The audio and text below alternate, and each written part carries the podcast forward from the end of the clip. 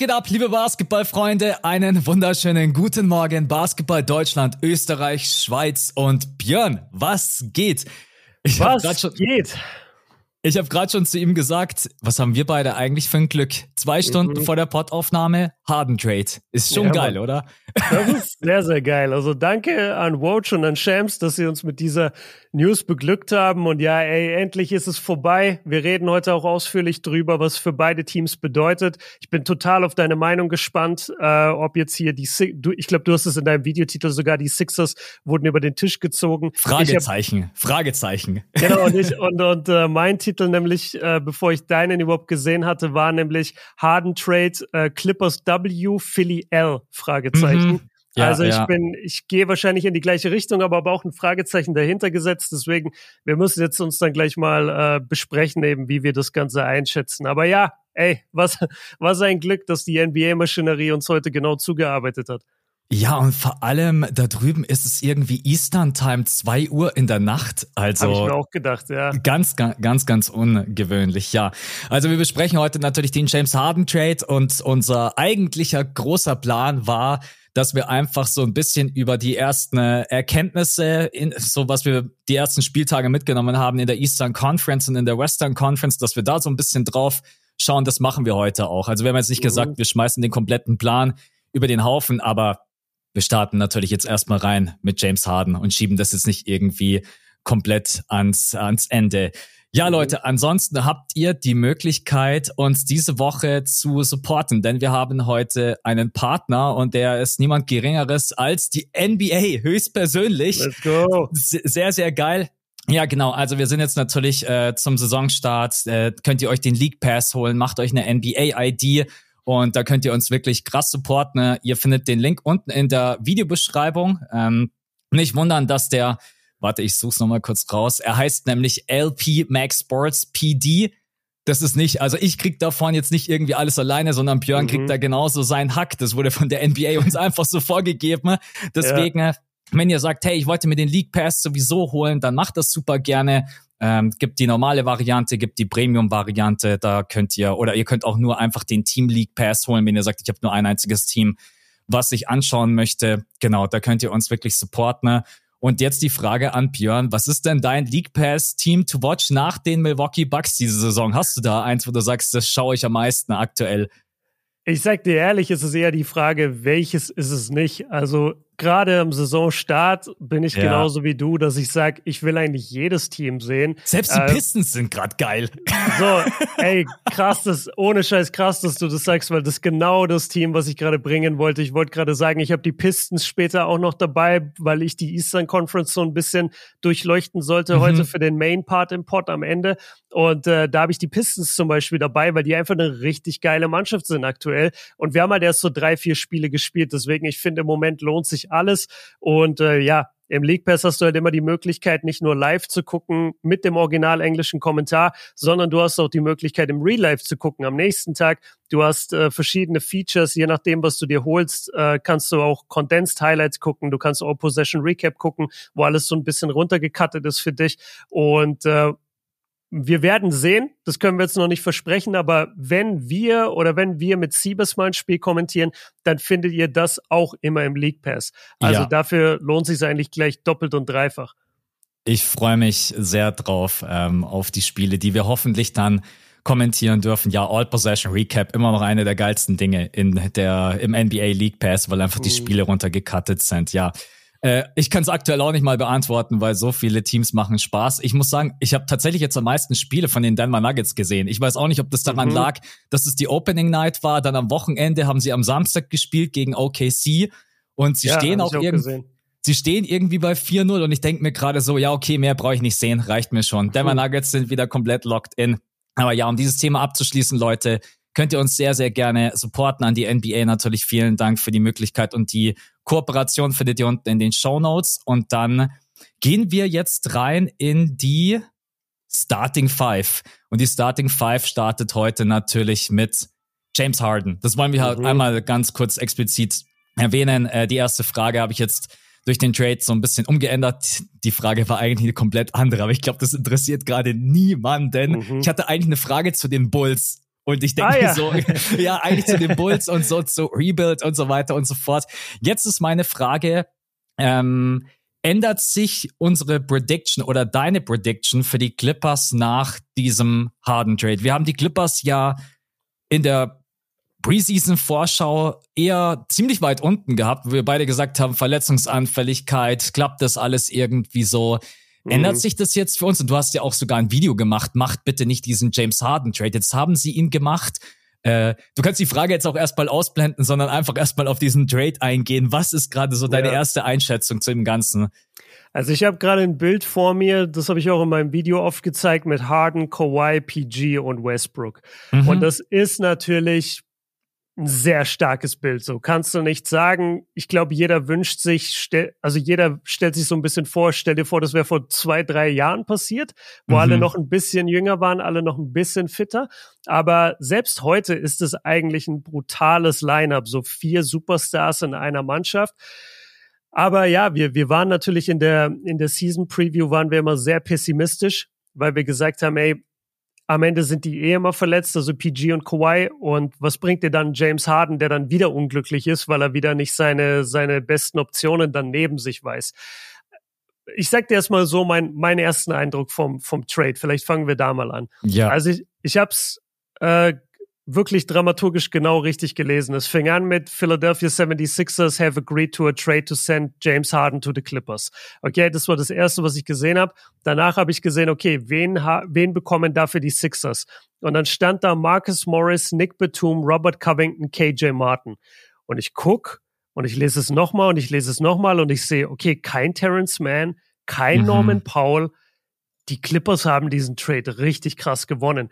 Mir egal, was da für Picks drin sind, scheißegal, aber die haben es geschafft, quasi alle Spieler, die sie eh nicht groß in der Rotation haben, die abzugeben und bekommen dafür James Harden und PJ Tucker. Mhm. Und das ist ja das Entscheidende, ähm, dass sogar PJ Tucker mit in diesem Deal ist. Also Harden und Tucker, ähm, damit hast du ja sogar so ein bisschen diese Power-Forward-Position dann eigentlich wieder ähm, wie sagt man, gefüllt, weil du hast natürlich mit Morris, Batum und Covington eine Menge Power-Forward-Potenzial abgegeben. Aber ja. mit Tucker hast du jetzt zumindest einen. Wo mir jetzt gerade auffällt, dass ich das vercheckt habe in meinem Video zu erwähnen und ich die ganze Zeit gesagt habe, die Clippers haben jetzt keinen Power Forward. Aber ja, haben, haben sie ja eigentlich jetzt mit, ja. Äh, mit Tucker sogar. Ja, haben sie. Ich habe es auch fast vergessen, aber im Endeffekt ist PJ Tucker vielleicht sogar der perfekte Power Forward, der dir überhaupt keine Punkte gibt, gar kein mhm. Scoring und das eigentlich genau das ist, was du brauchst in der Seite von James Harden, Kawhi Leonard und PG. Ja. Also mich als Philly-Fan hat es schon immer gestört, dass du von ihm gar keine Offensive bekommen hast. Mhm. Aber wenn du natürlich auf das Clippers-Lineup schaust und auf deren Tiefe, dann ist wahrscheinlich alles andere, was PJ Tucker mitbringt, dieser Dogfight, ihn auch mal jemanden als Kettenhund ans Bein zu binden. Ne? Er ist switchable, er ist ein geiler Offensiv-Rebound, er haut sich immer mhm. rein, er stellt gute Screens. Siehst du alles nicht im Boxscore, aber das ist wahrscheinlich genau das, was die Clippers brauchen, auch einfach so einen Fighter. Deswegen äh, sehr, sehr gut für die Clippers, dass sie den damit reinbekommen haben. Und ja, ja. im Endeffekt, wie du gerade schon gesagt hast, sie haben drei Power Forwards abgegeben mit Marcus mhm. Morris, Batum und Robert Covington. Genau, so. Covington. Yes. Und ähm, genau, mein, mein erster Eindruck war eigentlich wirklich, ey, großer W für die Clippers. Mhm. Und für die Sixers habe ich mir aber wirklich auch die ganze Zeit gedacht, ich bin so froh einfach für die, dass dieses Drama jetzt vorbei ist, dass endlich ja. diese Ungewissheit weg ist. Ich habe wirklich mich gar nicht groß darauf konzentriert. Wen haben sie jetzt bekommen? Okay, Covington kann ein möglicher Spieler sein, der eingesetzt wird, vielleicht auch ein Betum. Ich weiß nicht, wie so Marcus Morris zurzeit steht. Äh, KJ Martin ist ein Spieler, der kann ein bisschen Hustle und Energie von der Bank bringen mal. Aber am Ende des Tages, die Clip, äh, die Sixers sollten so froh sein, dass sie jetzt einfach Maxi als wirklich mhm. Starting Point Guard und vor allem als äh, ballführenden Point Guard haben, der die ganze Zeit den Ball in der Hand hat. Äh, bisher hat er ja unglaublich ausgesehen, die ersten ja, drei Spiele. Wahnsinn. Also 30 Punkte, unfassbare Quoten in jedem Spiel. Und ich glaube, dass das Zusammenspiel mit dem Beat auch gut funktionieren wird, von dem, was ich dieses Jahr bisher gesehen habe zwischen den beiden. Ich, ich finde es für beide Seiten Win. Ähm, über die Clippers können wir gleich noch im Detail ein bisschen mehr reden, aber ich will erst mal wissen, ob du das, ja, ungefähr das Gleiche gedacht hast. Ja, also ich glaube, wir beide hatten in unserem Videotitel auch so ein bisschen die Intention, die Leute so ein bisschen zu provozieren, zu sagen, Sixers lose, weil das mhm. ist so mhm. einfach mal die erste Meinung. Du liest es, so wie du auch gerade eben gesagt hast. und du siehst keinen Terrence Mann und keinen Norman Powell. Und irgendwie hat direkt schon jeder hier diesen Loose-Stempel auf der Stirn. Ja. Aber wenn man sich einfach eigentlich nochmal genauer anschaut, was man zurückbekommen hat, zwei First-Round-Picks, einer davon ist schon mal zu 100% unprotected, der 2028er der Clippers. Das ist schon mal top. Du hast zwei Second-Round-Picks zurückbekommen und einen Pick-Swap. Das ist schon kein so schlechter Wert für einen auslaufenden Dra Vertrag von James Harden. Natürlich wäre mhm. es geil gewesen, ne? noch einen Spieler zurückzubekommen, der halt dann wahrscheinlich dir auch wirklich weiterhelfen kann. Bei Nicholas Batum, yeah. Marcus Morris und Rocco musst du schauen, wer kann da überhaupt spielen, können die noch einen Impact haben. Ich bin auch am eher am ehesten bei Robert Covington, auf den ich mich freue, der ja auch mhm. schon mal eine Zeit lang für Philly gespielt hat. Aber an sich finde ich es eigentlich vom Return in Ordnung. Und im Endeffekt, auch wie du gerade gesagt hast, man ist einfach nur froh, dass es vorbei ist. Es ist einfach mhm. gut, dass dieses Thema jetzt gegessen ist, weil wir haben am Sonntag auch drüber geredet.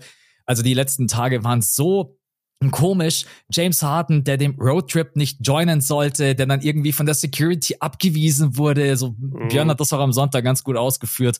Und irgendwie hatte das so ganz, ganz komische Vibes. Dann gestern hieß es, er ist jetzt wieder beim Team und ich dachte mir so, ja, Alter, irgendwas stimmt doch hier gar nicht. Was ist das gerade für ein Film? Äh, und jetzt ja. bin ich einfach nur froh. Das Thema ist abgehakt. James Harden ist bei den Clippers. Das war sein Wunsch. Er ist ja anscheinend auch total locked in und begeistert und freut sich ja auch schon und wird anscheinend auch äh, relativ schnell auch schon sein erstes Spiel bestreiten. Deswegen meine erste Einschätzung. Schade, dass kein wertvoller Spieler im Return mit dabei war. Ich bin aber happy über zwei First-Round-Picks und dass dieses Thema einfach durch ist. Hm. Ja, das bringt es eigentlich ganz gut zusammen. Und dann würde ich jetzt aber gerne mal über die, nicht die Tiefe der Clippers, sondern einfach die, die Chancen sprechen, was du mhm. siehst. Weil wir dürfen das halt nicht unterschlagen. Also Kawhi und PG die letzten vier Jahre bei den Clippers so gut wie nie verlässlich, haben, glaube ich, zusammen weniger als 50 Prozent aller Spiele gemacht. Mhm. Und ich frage mich halt so ein bisschen, wie das Ganze funktionieren soll, weil Harden war ja vor allem auch irgendwie deswegen oft so unglücklich, zum Beispiel in Brooklyn, weil er gesagt hat, diese Kyrie-Situation, mal ist Kyrie da, mal ist Kyrie nicht da, mal ist KD verletzt, mal nicht, mal ist Harden dann erste Option, mal ist er dritte Option und Ballverteiler und dass dieses ständige Hin und Her ihn so sehr gestört hat.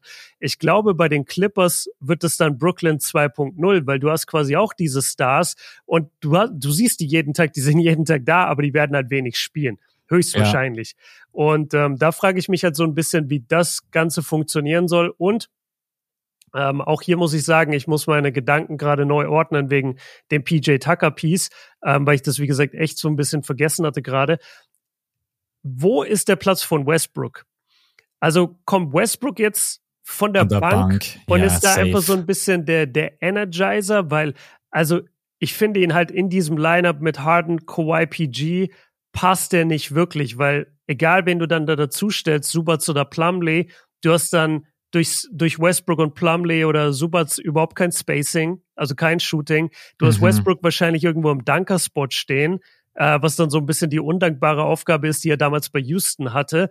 Und ich weiß nicht genau, wie da der Fit wäre. Deswegen, also ja, wahrscheinlich äh, setzt du Westbrook auf die Bank und lässt Tucker starten und ähm, ja, guckst einfach, dass er dir Energy bringt. Ich bin super gespannt auf das Lineup von Tyron Lue, weil es gibt so viele unterschiedliche Möglichkeiten. Du kannst also James Harden mit starten. Mhm. Ansonsten fordert er gleich wieder einen Trade.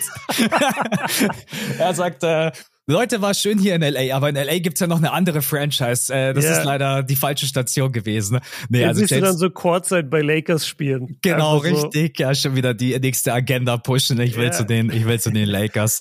Nee, also James Harden, denke ich, wird starten. Und dann hast du Paul George und Kawhi Leonard. Dann denke ich, werden wir vielleicht auch mal ein Line-Up sehen, wo vielleicht mal Kawhi Leonard auf der 4 spielt und das vielleicht noch Norman Paul auf der 3 und spielst damit Subats auf der 5. Mhm. Kann mir aber auch vorstellen, dass du sagst, James Harden auf der 1, PG auf der 2, Kawhi auf der 3, PG, äh, PJ Tucker auf der 4 mhm. dann und Subats auf der 5. Das ist ein Line-Up, was ich mir vorstellen kann.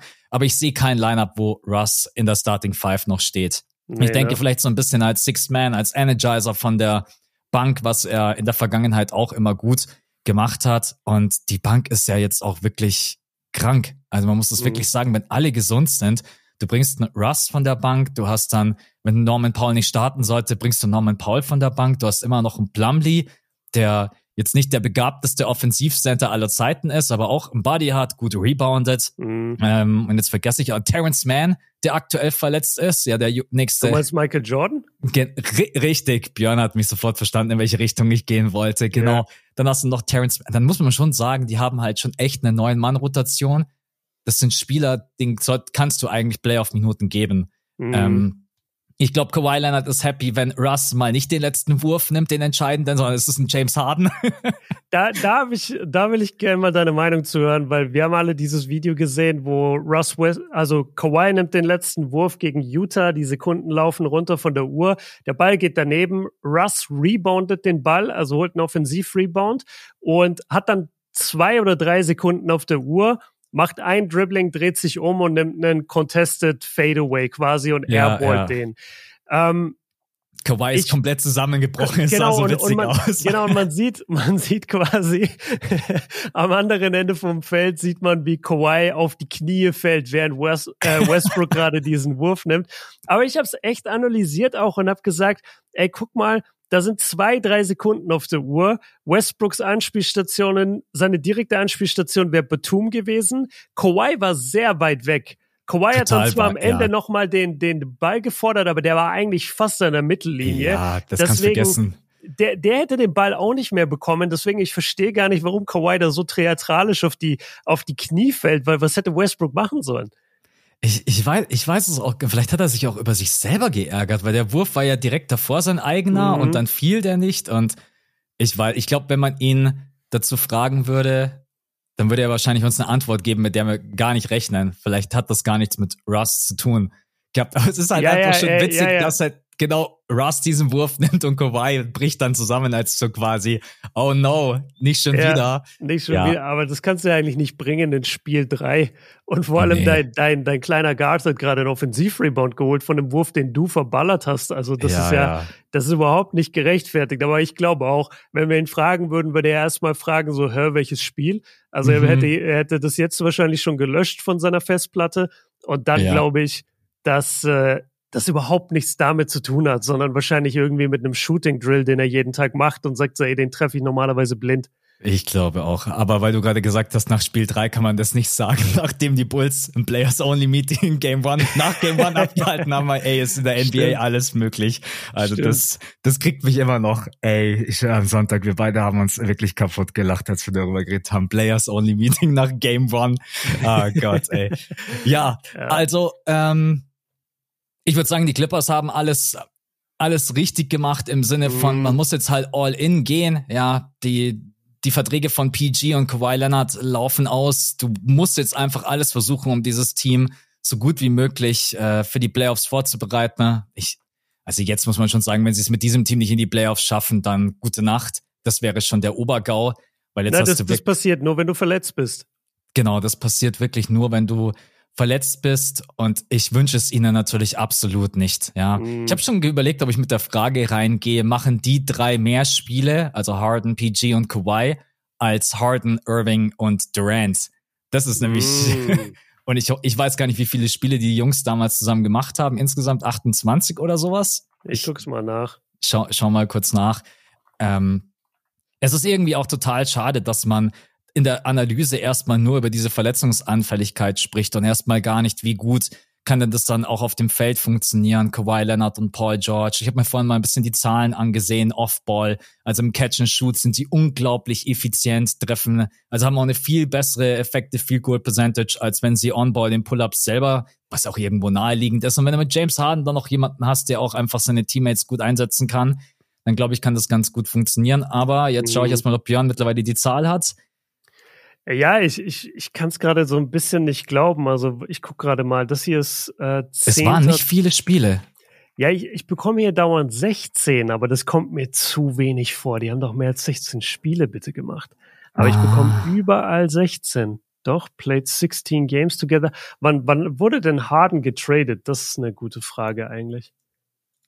Äh, ja, letzte Saison, oder? Für, für Ben Simmons. Ich glaube, es war während der Saison, wenn ich mich nicht täusche. Mal. Achso, scheiße. Jetzt, jetzt habe ich Harden Philly Trade eingegeben. Jetzt kriege ich nur den Clippers Trade natürlich angezeigt. Aber ich sehe äh, tatsächlich auch hier, only played 16 games together. So, hier. Äh, Nets trade James Harden to Sixers for Ben Simmons. Das war 21.09. So, mhm. die, genau, und die Artikel, die ich hier habe, die sind alle so. Nee. Wir kriegen es gerade nicht ganz hin, Leute, aber wir, se wir sehen hier viel 16 Spiele. Ja. Und ich glaube ehrlich gesagt nicht, dass es viel mehr war. Es ist wirklich, sie haben nur 16 Spiele zusammen gemacht. Auch Sportcenter, ich sehe es hier gerade. Okay, ja, krass. Ja, das ist mal. wenig. Ich dachte, es waren zumindest über 20, aber ja, gut. Naja. Ist ja jetzt auch für diesen Trade voll, vollkommen, vollkommen egal. Damit wir mal wieder so ein bisschen in die richtige Richtung kommen bezüglich, ob wir unsere Prediction anpassen. Wie siehst es du? Wir hatten sie, glaube ich, beide auf 10, oder? Ja, wir hatten sie beide auf dem letzten Play-In-Spot, wenn ich mich mhm. noch richtig erinnere.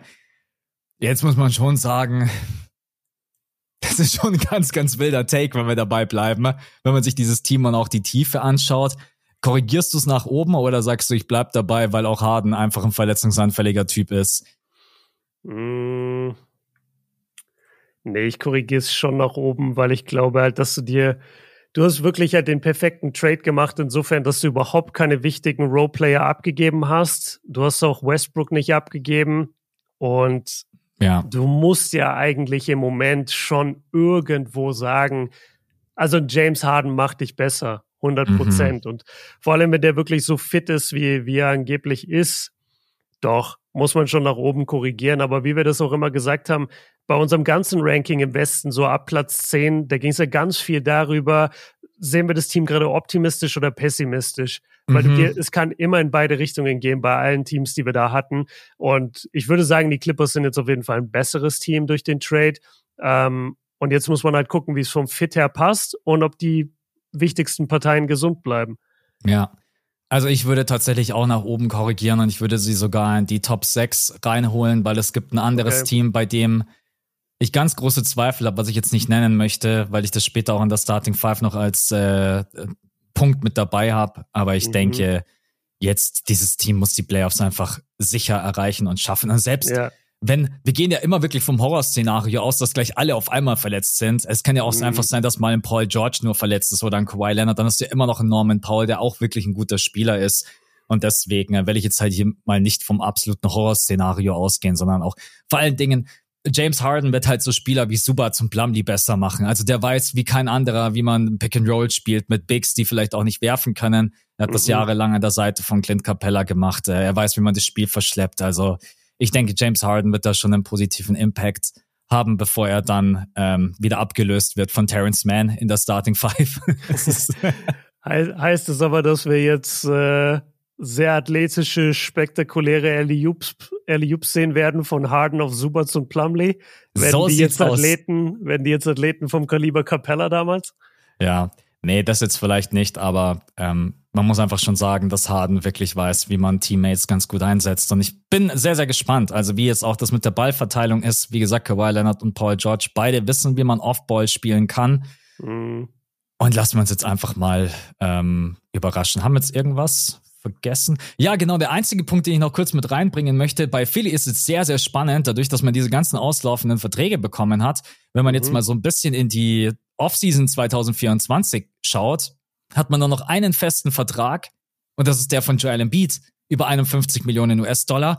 Alle anderen Verträge laufen einfach aus. Also alles, was man ja, jetzt gerade im Return bekommen hat, Tobias Harris Vertrag läuft aus von 40 Millionen US-Dollar. Man hat Cap Space frei ohne Ende. Gut, mm. da ziehen wir dann noch ein bisschen was ab, weil ich denke mal, Therese Maxi, wenn der so weiterspielt, bekommt er seine Rookie Max Extension. Alles andere würde mich enorm wundern. Ja. Aber ansonsten ist es auch die Möglichkeit, so ein bisschen zu retoolen, was schwierig ist, weil ich habe vorhin mal in die Upcoming Free Agency geschaut und die ist einfach nur komplett sad und traurig, ganz mhm. ehrlich. Also so die besten Spieler, die da mit dabei sind, sind Pascal Siakam und Clay Thompson. Let's ähm, go. Let's go. Äh, oder und auch das kann natürlich passieren. Eventuell, dass Daryl Murray und die Sixers sich auch schon so ein klein wenig vorbereiten, es aber niemals zugeben würden.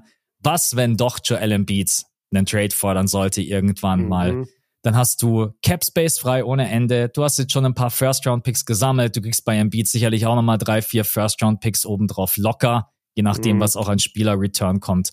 Aber ja, jetzt bin ich einfach erstmal froh, dass das Thema durch ist als Philly-Fan, weil Es war einfach nur anstrengend. Jetzt kann man sich auf den jungen Chor konzentrieren und dann warten wir mal ab. Yes. Jo. Gut. Alles gesagt. Dann sind wir mit der ersten Frage der Starting Five sind wir durch. Wir kommen sicherlich später vielleicht auch nochmal irgendwie darauf zurück, könnte ich mir vorstellen. Dann machen wir die zweite Frage. Aktuell gibt es wieder etwas Hoffnung, dass es auch in Deutschland mal wieder ein NBA-Spiel geben könnte. Welches mhm. würdest du dir da wünschen, wenn du jetzt die Möglichkeit hättest wow. zu sagen, das ist das Matchup, wo ich denke, da haben die Deutschen am meisten Bock drauf? ja, Lakers Warriors. Lakers ja, du musst halt Warriors. halt schon mit den größten Fanbases gehen und es ja. sind so viele Publikumslieblinge dabei. Also Lakers Warriors wäre Endstufe. Wirst du niemals bekommen, weil LeBron safe den Lakers den Vogel zeigt, wenn die sagen, wir fliegen jetzt nach Deutschland für ein Spiel. Dann ja. sagt er, wohin? Ähm, nee, deswegen, das wird nie passieren, aber, aber Lakers äh, wäre geil. Oder was natürlich aus deutscher Sicht cool wäre, wäre sowas wie Raptors Orlando. Mhm, ja. Wobei ich nicht mal weiß, ob das dann genug zieht es kommt darauf an, was die NBA natürlich möchte. Also die große Berichterstattung bekommst du mit Lakers Warriors. Ja. Die lokale oder, oder dass die Fans in die Halle kommen, da reicht auch Raptors Orlando, glaube ich. Ja. Ich glaube auch, dass das das Matchup wäre, was am meisten Leute anzieht. Das wird niemals passieren. Deswegen vielleicht noch alternativ, dass man vielleicht sagt, okay, man schickt Luca und die Mavs nach Deutschland, weil das auch ja, ein Spieler ist, der brutal zieht. Ja. Und dann könnte man vielleicht sogar sagen, die Mavs gegen die Magic, so dass man irgendwie mhm. einen Superstar hat und mit Franz und Mo hast du dann zwei deutsche Spieler. Das wäre noch was, was ich mir irgendwie eher vorstellen könnte. Ja. Aber wie du gesagt hast, LeBron James sagt dann so, wo soll ich hinfliegen? Hey Leute, also jetzt, jetzt ist dann auch wirklich Cologne? mal gut. Ne? Cologne. Oh mein Gott. Ja, okay. Machen wir die Frage auch direkt zu. Die nächste Frage Thais durfte bisher bei den Pacers keine Sekunde spielen. Ich sag, free Daniel Thais, ab zu ihm zu den Memphis Grizzlies. Was sagst du? okay, krass. Ähm, also Daniel Theiss ist ja einfach viel zu gut, um dass der überhaupt keine Sekunde spielt. Und bei den mhm. Pacers und die Grizzlies sind gerade eben ein Team, die auf dieser Position ja totale Verletzungssorgen haben. Kann auch ein anderes Team sein, mhm. aber ich finde es irgendwie schade. Also ich möchte Daniel Theiss halt schon bei dem Team sehen, wo er halt auch Minuten bekommt und einen Impact haben kann. Und ja. deswegen äh, gehe ich jetzt einfach so mal provokant rein und sage, hey, Free Daniel Theiss, er muss da raus bei den Pacers.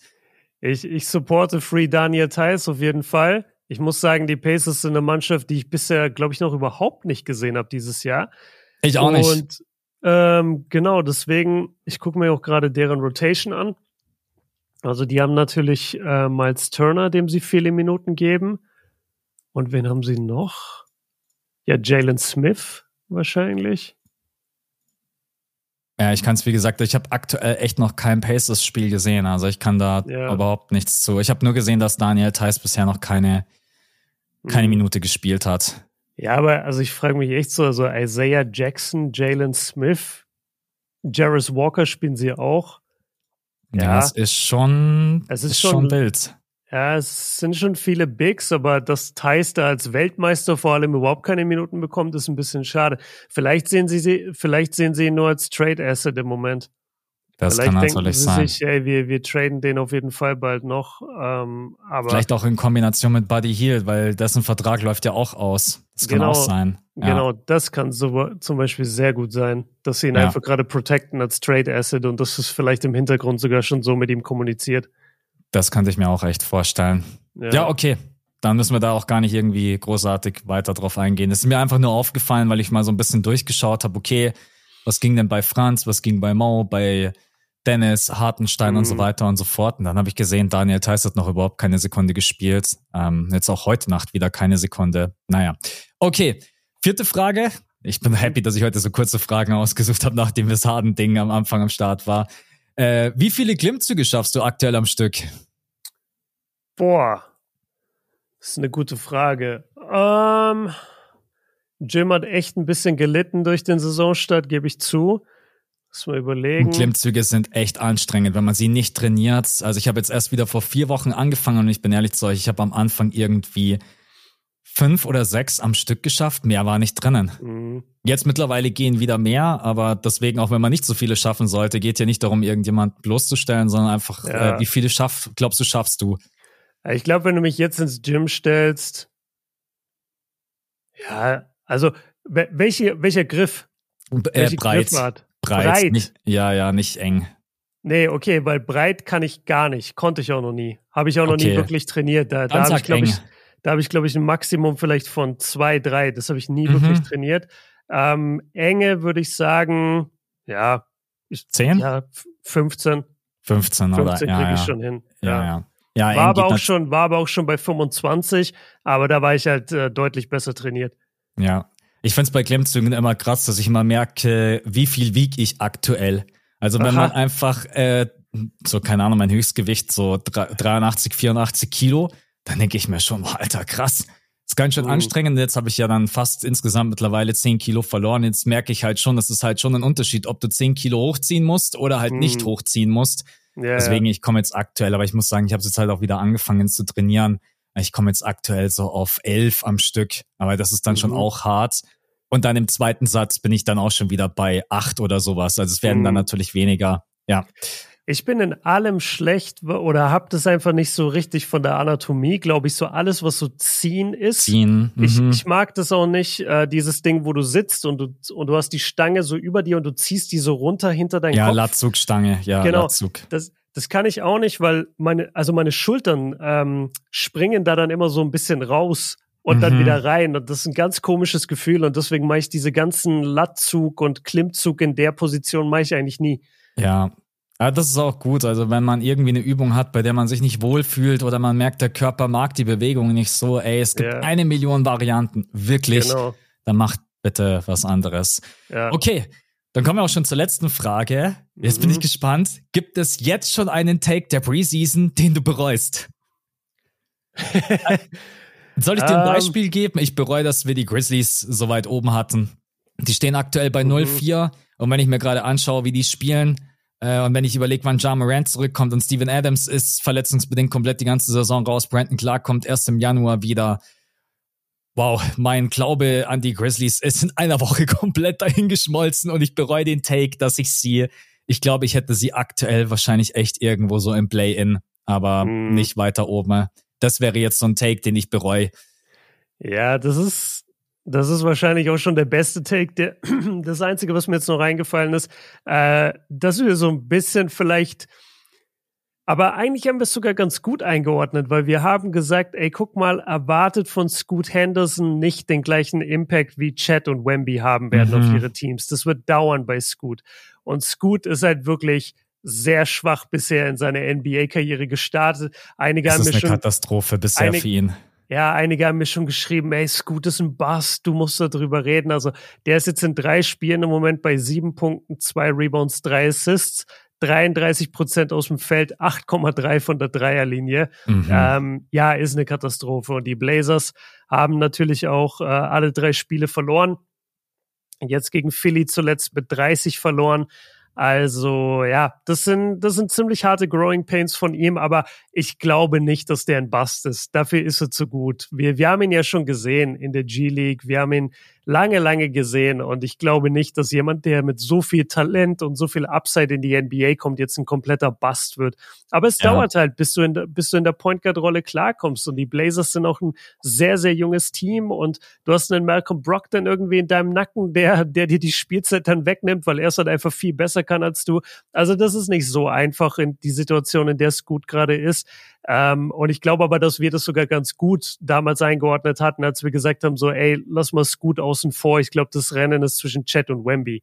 Ja, ja, ja. Auch jetzt nach der ersten Woche ganz klar zwischen ja. Chat und äh, Wemby. Besonders Chat hat in den ersten Spielen echt gut ausgesehen. Mhm. Also das ist schon, ja, okay. Können wir ja vielleicht nochmal in zwei, drei Wochen nochmal drauf schauen, ob es noch irgendwelche Takes gibt, die wir dann ja. bis dahin bereut. Ich will irgendwann will ich auf diese Frage zurückkommen und dass du sagst, du bereust es, dass du die Lakers an die Eins gepackt hast. Ich werde die Frage einfach alle drei Wochen immer wieder mit reinpacken, bis es dann irgendwann soweit ist. Ja, wenn, wenn vielleicht Anthony Davis mal spielen würde wie das, was man von ihm erwartet, dann hätte ich ja. auch überhaupt kein Problem mit meinem First Seed. Aber der Typ ist ja wirklich, oh, wir haben Overtime gegen die Kings, ne, ich fasse fünf Minuten den Ball nicht an. Das mhm. ist eine Katastrophe. Ich weiß nicht, was mit das, dem obwohl ist. Obwohl Bonus ausgefault war. Ey, mein Gott, ich bin fast ausgerastet, wirklich. Der hat nicht ja. den Ball berührt. Erstmal schön von Malik Monk und Kevin Hurter abschießen lassen. Aber wirklich, und dann sehe ich irgendwie drei Possessions hintereinander, wie D'Angelo sich einen Contested-Wurf kreiert, anstatt dass der Ball zu LeBron oder AD geht. Ich bin mhm. ausgerastet, ja. Aber ja. Das, das sind auch Momente, sorry, da, da, da kann dann auch jeder sagen, so ja, selber schuld, aber das, das kannst du nicht vorherahnen. Sorry, mhm. AD, AD ist in seiner absoluten physischen Prime. Der ist einer der zehn besten Spieler vom Talent her, wenn er will. Und der Typ sieht aus wie der letzte, was weiß ich, Alter, wie der letzte Miles Turner. Und das ist nicht mal ein Diss gegen Miles Turner, aber das, einfach AD, AD ist ein, ist ein Franchise-Player. Aber mhm. er ist es nicht. Er, er fordert einfach den Ball nicht. Das ist so nervig. Ja, er ist nicht nur ein Franchise-Player, sondern er wird von vielen als ein All-Time-Great betitelt und so spielt er einfach nicht. Also, Top 75 All-Time-Liste und dann kriegt er den Ball nicht in der Overtime. Ja, ja. Okay, das waren die fünf Fragen der Starting Five und dann habe ich natürlich noch eine nice. Community-Frage mitgebracht und zwar vom Tamino. Ja, und zwar habt ihr dieses Jahr schon Reisen in die USA geplant. Björn möchte ja, glaube ich, wieder Community-Reisen machen. Wisst ihr schon genaueres dazu, wann diese eventuell stattfinden könnten? Und Max, hast du dieses Jahr auch wieder vor, für ein paar Spiele rüber zu fliegen? Wenn ja, welche Städte reizen euch derzeit für so eine Reise am meisten? Habe die Vlogs aus den USA von euch beiden sehr gefeiert. Das freut uns ja, erstmal. Dankeschön, ja. Und wir beide haben noch gar nicht drüber geredet. Wie sieht's bei dir aus mit Community-Reisen? Bist du schon in der Planung? Weißt du schon irgendwas genaueres? Ja, wir sind voll in der Planung. Ähm, mhm. wir, wir haben sehr also wir haben die Augen auf zwei Städten. Das erste Mal eine auch an der West Coast. Und das Problem mit der West Coast ist einfach, dass äh, das quasi alles verändert, weil West Coast ist der Flug länger für die Leute, der Jetlag ist krasser, die Spiele sind teurer bei ja, den Teams, wo du hin möchtest. Ja. Genau, es ist, die Hotels sind teurer und das keine Ahnung, das, das, das vergrößert diesen Trip einfach so krass, dass wir so ein bisschen Bedenken haben, ob das überhaupt Sinn macht, den anzubieten oder ob das nicht dann einfach zu groß wird. Auf der anderen Seite wünschen sich die Leute schon ewig einen West Coast Trip. Also da sind wir stark am Überlegen und also jetzt nach dem Harden Trade sowieso ist natürlich LA Destination Nummer eins, mhm. aber auch Golden State mit San Francisco wäre interessant. Und dann haben wir noch an der East Coast immer mal ein paar Trips, wo wir überlegen, ähm, die sind halt viel chilliger, ne? Du hast einen viel kürzeren Flug, äh, die meistens sind die Hotels billiger. Du hast äh, in New York auch zwei Teams, die Bock ja. machen zum Beispiel, aber du kannst auch nach Orlando fliegen, du kannst nach Miami fliegen. Das ist alles ein bisschen chilliger, ehrlich gesagt. Und äh, ja, die haben wir auch im Auge. Im Moment, woran es bisher scheitert, Leute, ist, dass die Tickets für die Spiele im Moment, weil jedes Team noch denkt, sie gehen in die Playoffs oder sind der First Seed. Die Spiel, die Spieltickets sind sehr teuer im Moment. Und wir holen die ja immer über Drittanbieter auf den Portalen. Und deswegen, wir müssen gerade so ein bisschen gucken, bis dann so ein Team wie Memphis realisiert, ah, warte mal, wir sind ja scheiße dieses Jahr. Dann können wir auch, dann können wir auch die Tickets nicht so teuer machen. Also die, die Reseller merken das dann. Und dann kannst du so langsam anfangen zu planen. Aber jetzt im Moment sind alle Tickets noch so utopisch teuer, dass wir noch gar nicht wirklich einen Preis beanschlagen können, weil wir nicht wissen, was die Tickets am Ende wert sein werden oder, oder kosten werden. Ähm, aber ja, es wird ich würde sagen, zu 90 Prozent wieder ein Community-Trip geben. Äh, irgendwann, wahrscheinlich März, April, sowas. Ja. ja. Ja, bei mir soll es auch, also wenn ich rüberfliege an die Westküste und wahrscheinlich mhm. auch LA, weil mhm. ich tatsächlich in meinen, ich habe noch nie LeBron spielen sehen und das mhm. möchte ich schon noch gerne hinbekommen, bevor er dann ja. retired. Ähm, natürlich auch, wenn er noch irgendwo einen Impact hat und nicht irgendwann dann von der Bank kommt. Äh, mit, Bronny, mit Bronny und Bryce. Genau, richtig. Und Surrey. Äh, und jetzt natürlich auch mit den Clippers. Ja, LA ist wahrscheinlich schon das äh, Target Nummer eins, weil du dann natürlich auch dann von der Planung her kannst du immer gucken, äh, die Clippers spielen zu Hause, die Lakers spielen zu Hause. Mhm. Dann ist es natürlich auch einfach geil als äh, Stadt, wenn man es noch nie gesehen hat. Deswegen äh, West Coast, aber Björn hat viele Punkte angesprochen. Es ist ein längerer Flug, es ist meistens auch ein teurerer Flug. Der Jetlag ist brutal, also muss ja. man einfach ganz klar sagen. Und Meistens ist es auch wirklich teurer overall von den, von den Preisen her. Aber mhm. ja, lasst euch da mal überraschen. Björn hält euch dann sowieso auf dem Laufenden, wenn das Ganze online geht, die Community Trips. Äh, aber ich kann nur sagen, beeilt euch, weil aus der Vergangenheit, ich weiß, die waren immer sehr schnell ausverkauft, richtig? Die waren sehr schnell ausverkauft, ja. Ich glaube, der eine im ersten Tag, der andere sogar im, innerhalb von 24 Stunden, äh, Quatsch, innerhalb der ersten Stunde waren schon neun von zehn Tickets weg. Also das geht echt immer schnell. Äh, Frage an dich aber noch, hast du nicht irgendwann kurz vor der Saison noch gepostet, so, ey, die ersten paar Saisonwochen in LA. War mhm. da nicht mhm. irgendein Trip, den du im Auge hattest? Verfolgst du den noch oder ist der schon vorbei? Ja, ich habe, ähm, ich wollte eigentlich die ersten Wochen wollte ich rüberfliegen und wollte dann sagen, ich mache so eine Art Roadtrip. Ich fange in LA an und gehe dann mhm. weiter, je nachdem, was dort in der in der Nähe liegt, aber du kennst es ja dann auch selber organisatorisch und das spielt bei uns beiden sicherlich auch mit rein. Du musst es dann erstmal hinbekommen, so mit diesen ganzen Verpflichtungen, die wir mittlerweile auch haben, was auch schön ist. Ähm, yeah. Dann das erst, also ich glaube, ich kann für uns beide sprechen. Du kannst einfach fast gar nicht so heute mal sagen, drei Wochen, ich flieg einfach mal weg. So, das ist, du musst dann ja. alles von dort irgendwie organisieren, den Podcast aufnehmen, deine Videos aufnehmen, undrafted recorden und so weiter mm. und so fort. Und deswegen, ähm, und da muss ich auch einfach sagen, war es dann auch finanziell einfach ein großes Thema. Weil was ich ja machen wollte, wäre wirklich drei, vier Wochen gewesen. Mhm. Und da bist du halt schnell über 5000 Euro. Wenn nicht sogar, ja, ja, wenn nicht sogar locker. weit drüber. Ja. Ähm, vor, vor allem, wenn du dann, Tickets. Genau, richtig, mit Tickets. Also wenn du dann auch sagst, ich will nicht nur rüberfliegen, sondern ich möchte auch jede Woche vielleicht irgendwie zwei, drei Spiele sehen. Mhm. Dann war ich nee. bei meiner letzten Kalkulation, war ich ganz ehrlich so, äh, war ich sogar bei über 10. Ich war bei über ja, 10.000 und das dann ohne, und das kriegst du dann auch nicht mit Videos wieder reingespielt. Das ist, kriegst, schaffst du nicht. Also da müssten die Vlogs klicken wie, keine Ahnung, bei Dennis Schröder oder weiß ich nicht wo. Mhm. Ja, deswegen, deswegen. deswegen, müssen wir League Pass Werbung vom Podcast machen, Leute. genau, richtig. Unten in den Show Notes rein da. Weil rein da, Leute. Holt euch den League Pass. Genau, richtig. Ja. Oder eine andere Variante. Ihr werdet einfach Patreon. Was für eine Überleitung vom Björn heute. Stark, Und, stark. Ge genau. Also, äh, wir haben am Wochenende wieder einen Patreon-Pod für euch rausgeballert. Habt ihr jetzt mittlerweile, glaube ich, auch schon gehört, wenn ihr den Pod äh, eine Zeit lang verfolgt. Wieder danke an alle, die neu mit dazu gekommen sind. Das wäre der äh, Arthur, der Nils, der Boalem, dann der Nuggets Back-to-Back, Julian, Ben, Florian, Louis, The Truth und der Yoshi. An euch vielen, vielen Dank. Wie gesagt, jede Woche bekommt ihr am Sonntag eine Zusatzfolge, auch mit aktuellen Themen, äh, immer so ein bisschen auf Fragen Podcast-mäßig aufgebaut. Und die Mittwochsfolge bekommt ihr dann immer schon am Dienstag komplett werbefrei. Bei Patreon könnt ihr die dann mhm. abspielen findet ihr auch unten in den Show Notes. Ey, Show Notes heute richtig Liebe. Ja. Und dann äh, sind wir damit durch, oder? Ich habe vor, äh, vor dem Pod zu Björn gesagt, ich hoffe, wir vergessen heute nichts Organisatorisches, aber ich glaube, wir haben nee. jetzt alles abgehakt und dann, womit wollen wir anfangen? Moment der Woche, Spieler der Woche, äh, wir sind ja wieder zurück in unserem alten Rhythmus. Wo, worauf ja. hast du Bock als erstes? Ähm, Nee, lass, lass gerne in die Kategorien gehen. Ähm, fang du an, gerne. Was machen wir immer? Bester Moment, nervigster Moment, Spieler mhm. der Woche. Yes, genau, dann richtig. fang du einfach an. Aber was willst du als erstes machen? Bester Moment? Ja, be bester Moment war immer zuerst. Ja, äh, muss man, also aus meiner Perspektive schon dieser Luka Doncic-Wurf, äh, der so kurios ist bei 120, 120, er hat keine Zeit mehr auf der Uhr und macht da irgendwie dann einen Dreier-Hookshot draußen, der geht rein und du denkst ja einfach nur wieder, was ist los mit diesem Typen? Das war mhm. schon so.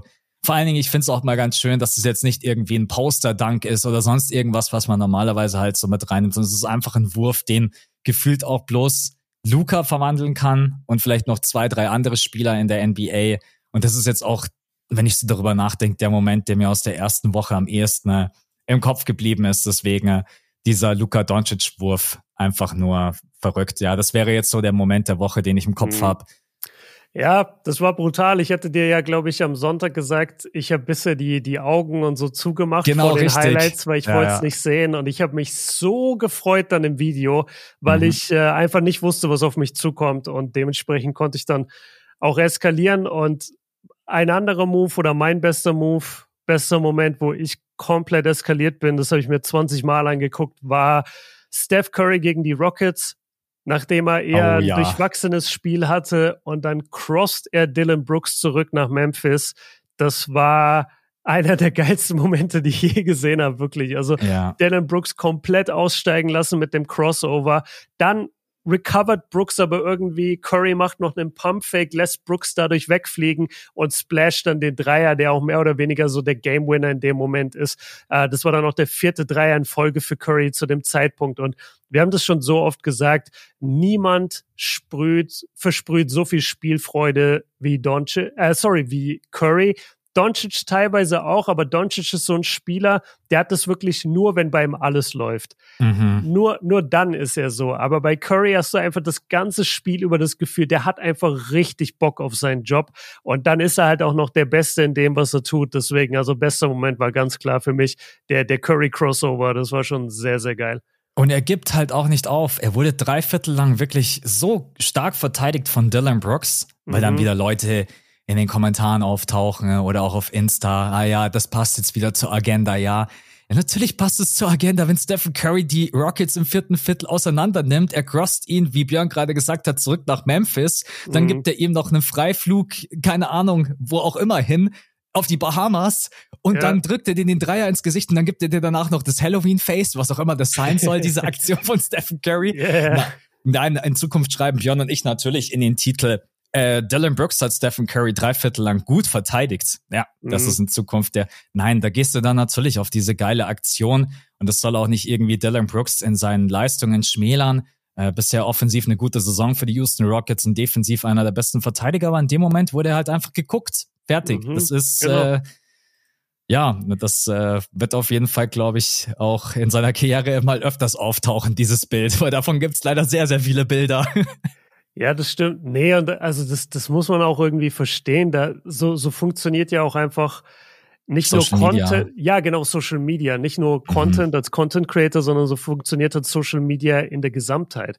Also ja. du kannst natürlich gerne nach den Defensiv-Highlights von Brooks suchen und wie oft sage ich, dass einer meiner Lieblingsspieler hier Lou Dort ist und Davion Mitchell und solche Leute und ich gucke mir das dann auch gerne mal an, aber ich weiß ganz genau, dass eine Re Reaktion auf Defensive Highlights von Davion Mitchell werden wahrscheinlich weniger ziehen als Steph Curry und Dylan Brooks auseinander. Nicht wahrscheinlich, das, sondern zu 1000 Prozent, ja. Genau, zu 1000 Prozent. Prozent. Und nee, ich finde, das ist auch ehrlich gesagt nicht despektierlich. Ähm, wir reagieren da auf Highlights und dann geht man natürlich darauf, was das Highlight war. Also das ja, und genau. das Ganze ist ja auch wiederum nur ein Highlight, weil Brooks so ein guter Verteidiger ist und weil man ihn so gut kennt. Mhm. Hätte Steph das gleiche jetzt gemacht gegen irgendeinen Typen, den keiner kennt von der Rockets Bank, dann wäre es wiederum, das, da wäre es auch ein geiles Highlight, aber es wäre nicht so stark, wie wenn es Dylan Brooks ist. Also das spielt da ja auch mit rein. Das ist auch immer dieses Thema von der Spieler, der am krassesten ausgebuht wird in der gegnerischen Halle das ist eigentlich wie ein Applaus für dich. Da ja. weißt du so, ey, ich bin der krasseste hier in dieser Halle, deswegen kriege ich die lausten Buhrufe.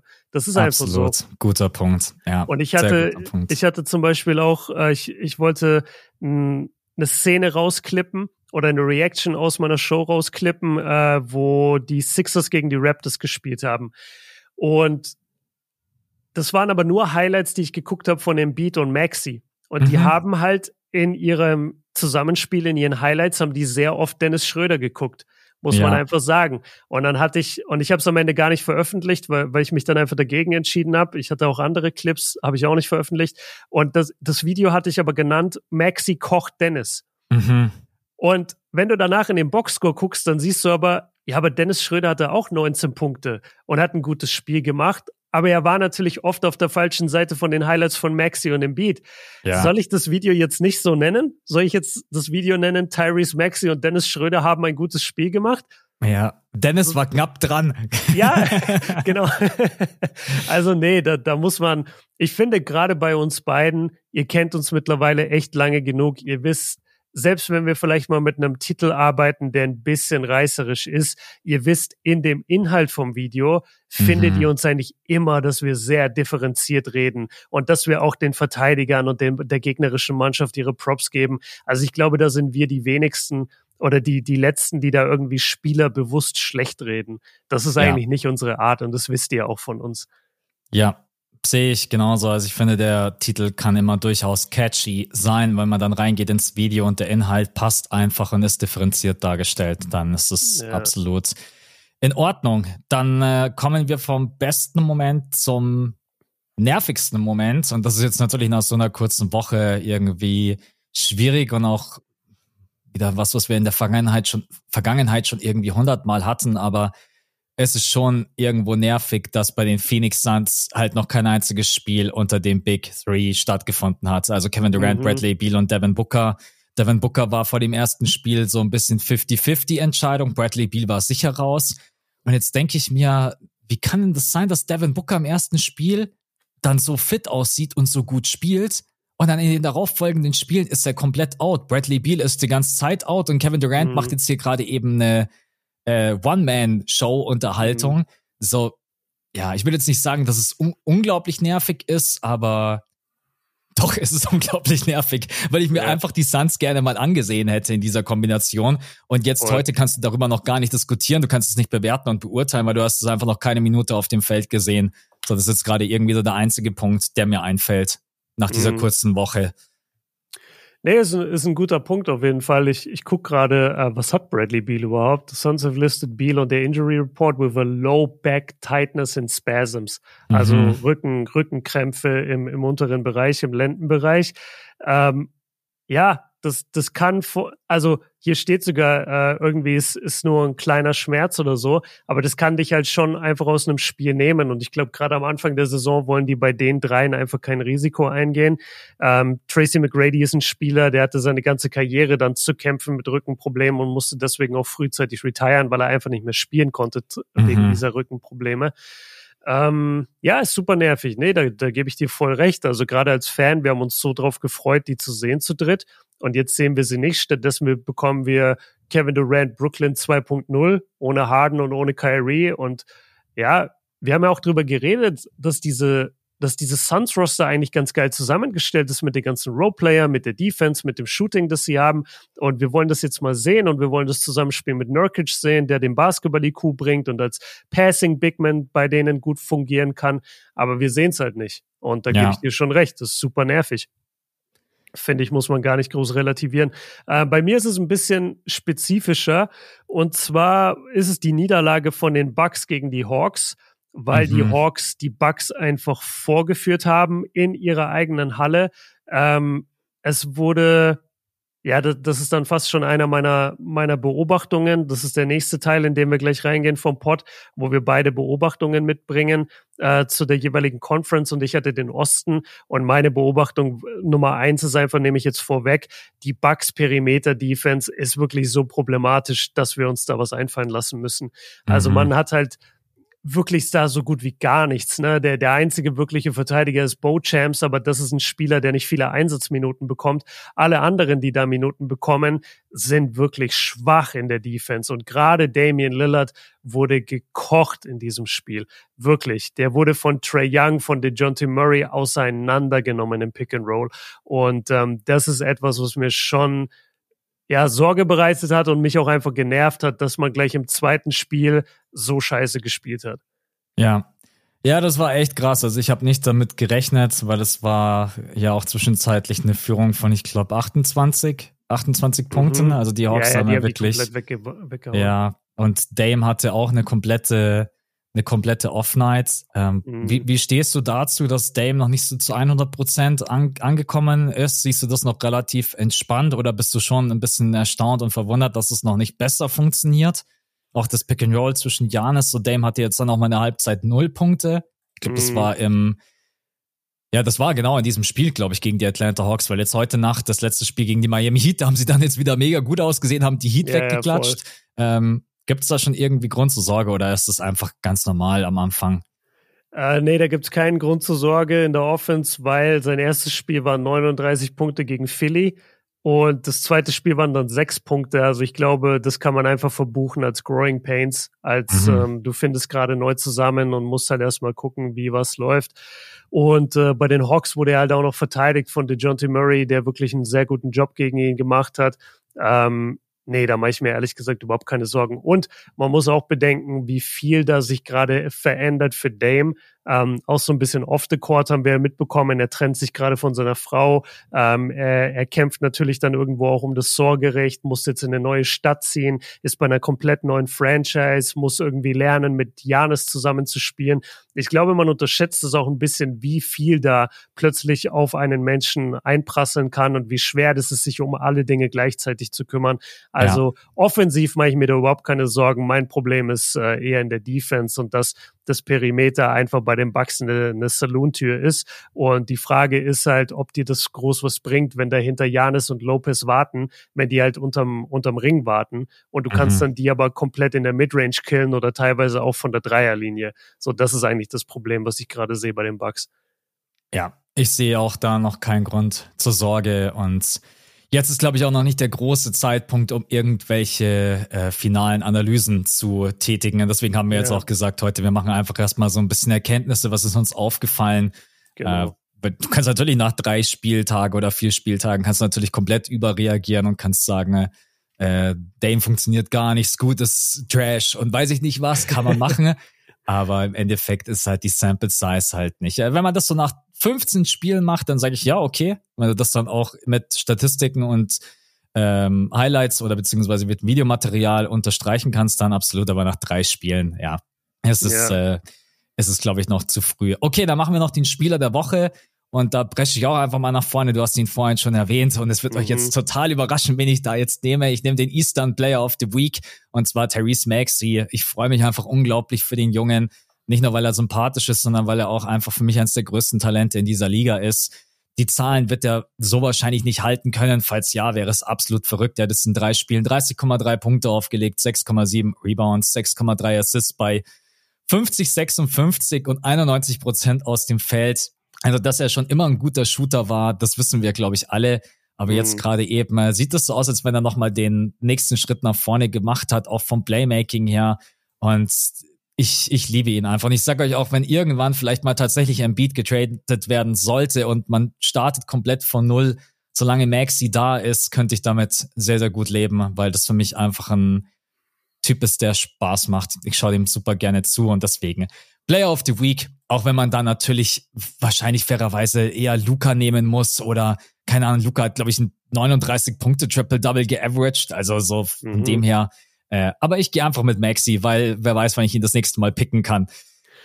Yes, also ich hatte auch als allererstes Maxi im Kopf, weil ich mich aber auch viel mit ihm beschäftigt hatte, jetzt aufgrund des Harden Trades. Mhm. Und äh, du musst aber eigentlich auch in die Western Conference schauen. Also der Westen ist halt absolut absurd. Also ja. Jokic, Jokic wurde Player of the Week in der NBA. Der ist bei 26 Punkten, 12 Rebounds, 8,5 Assists. Die Quoten sind abartig. 65 aus dem Feld, 43 von der Dreierlinie.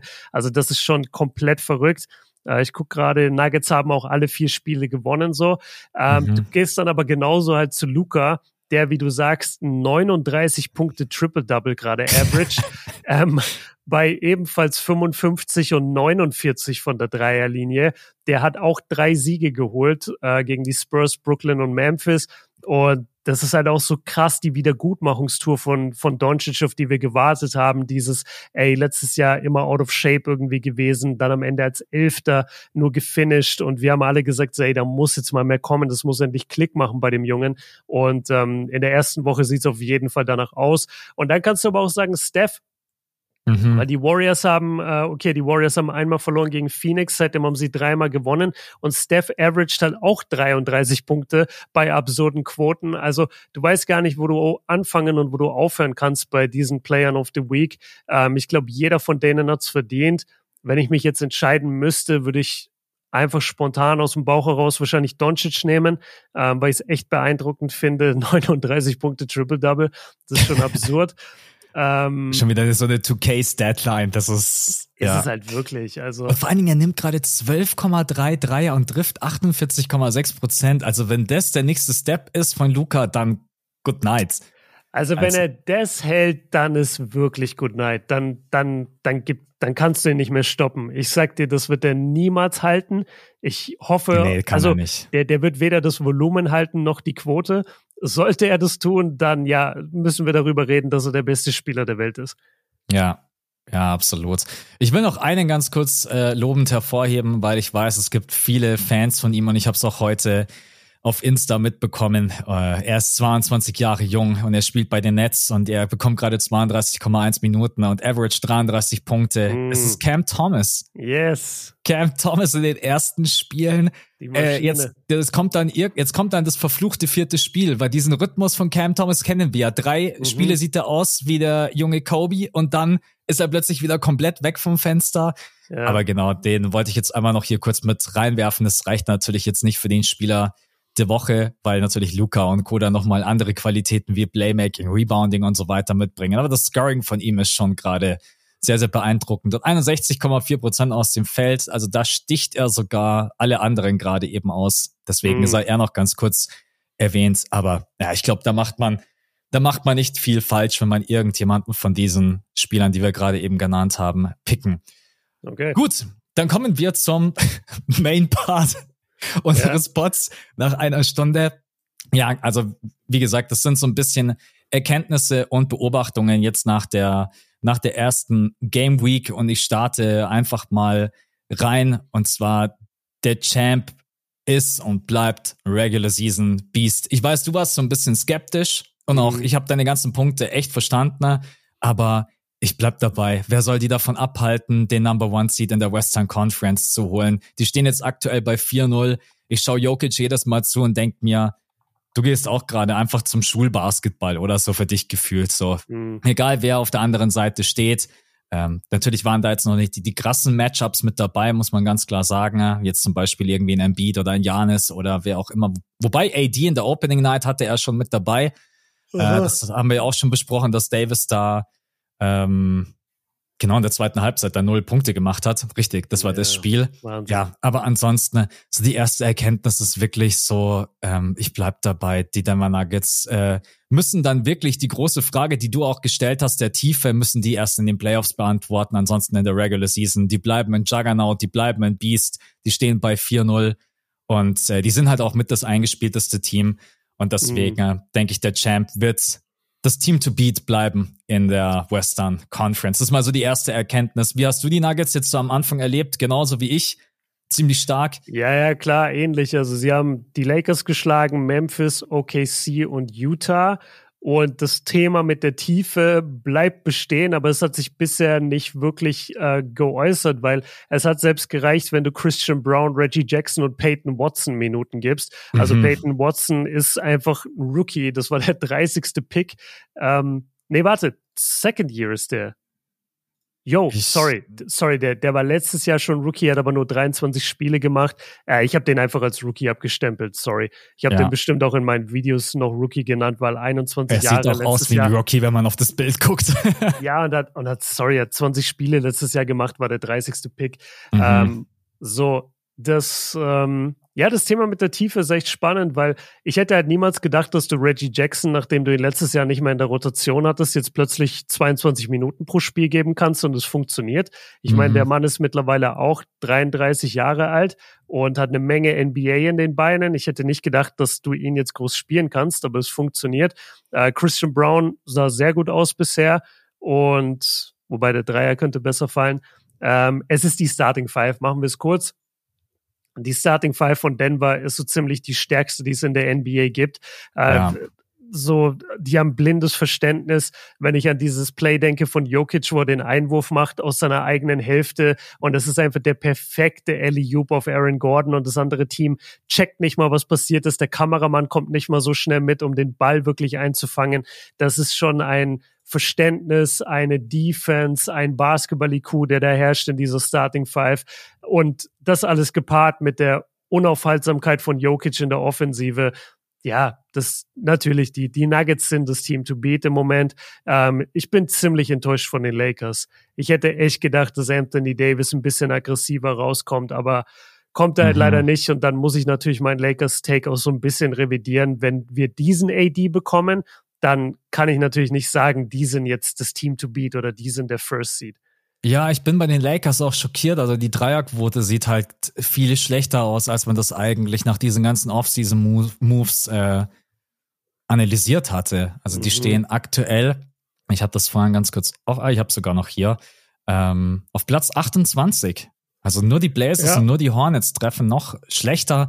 Aber warten wir mal noch ab, auch, dass du irgendwas revidierst. Es sind vier Spiele gespielt. Das kann auch ganz schnell sein, dass die Lakers in den Lauf kommen. Aber von dem, was man halt mhm. bisher gesehen hat und jetzt auch gegen die Orlando Magic, hat man halt auch gerade wieder mit Biegen und Brechen gewonnen.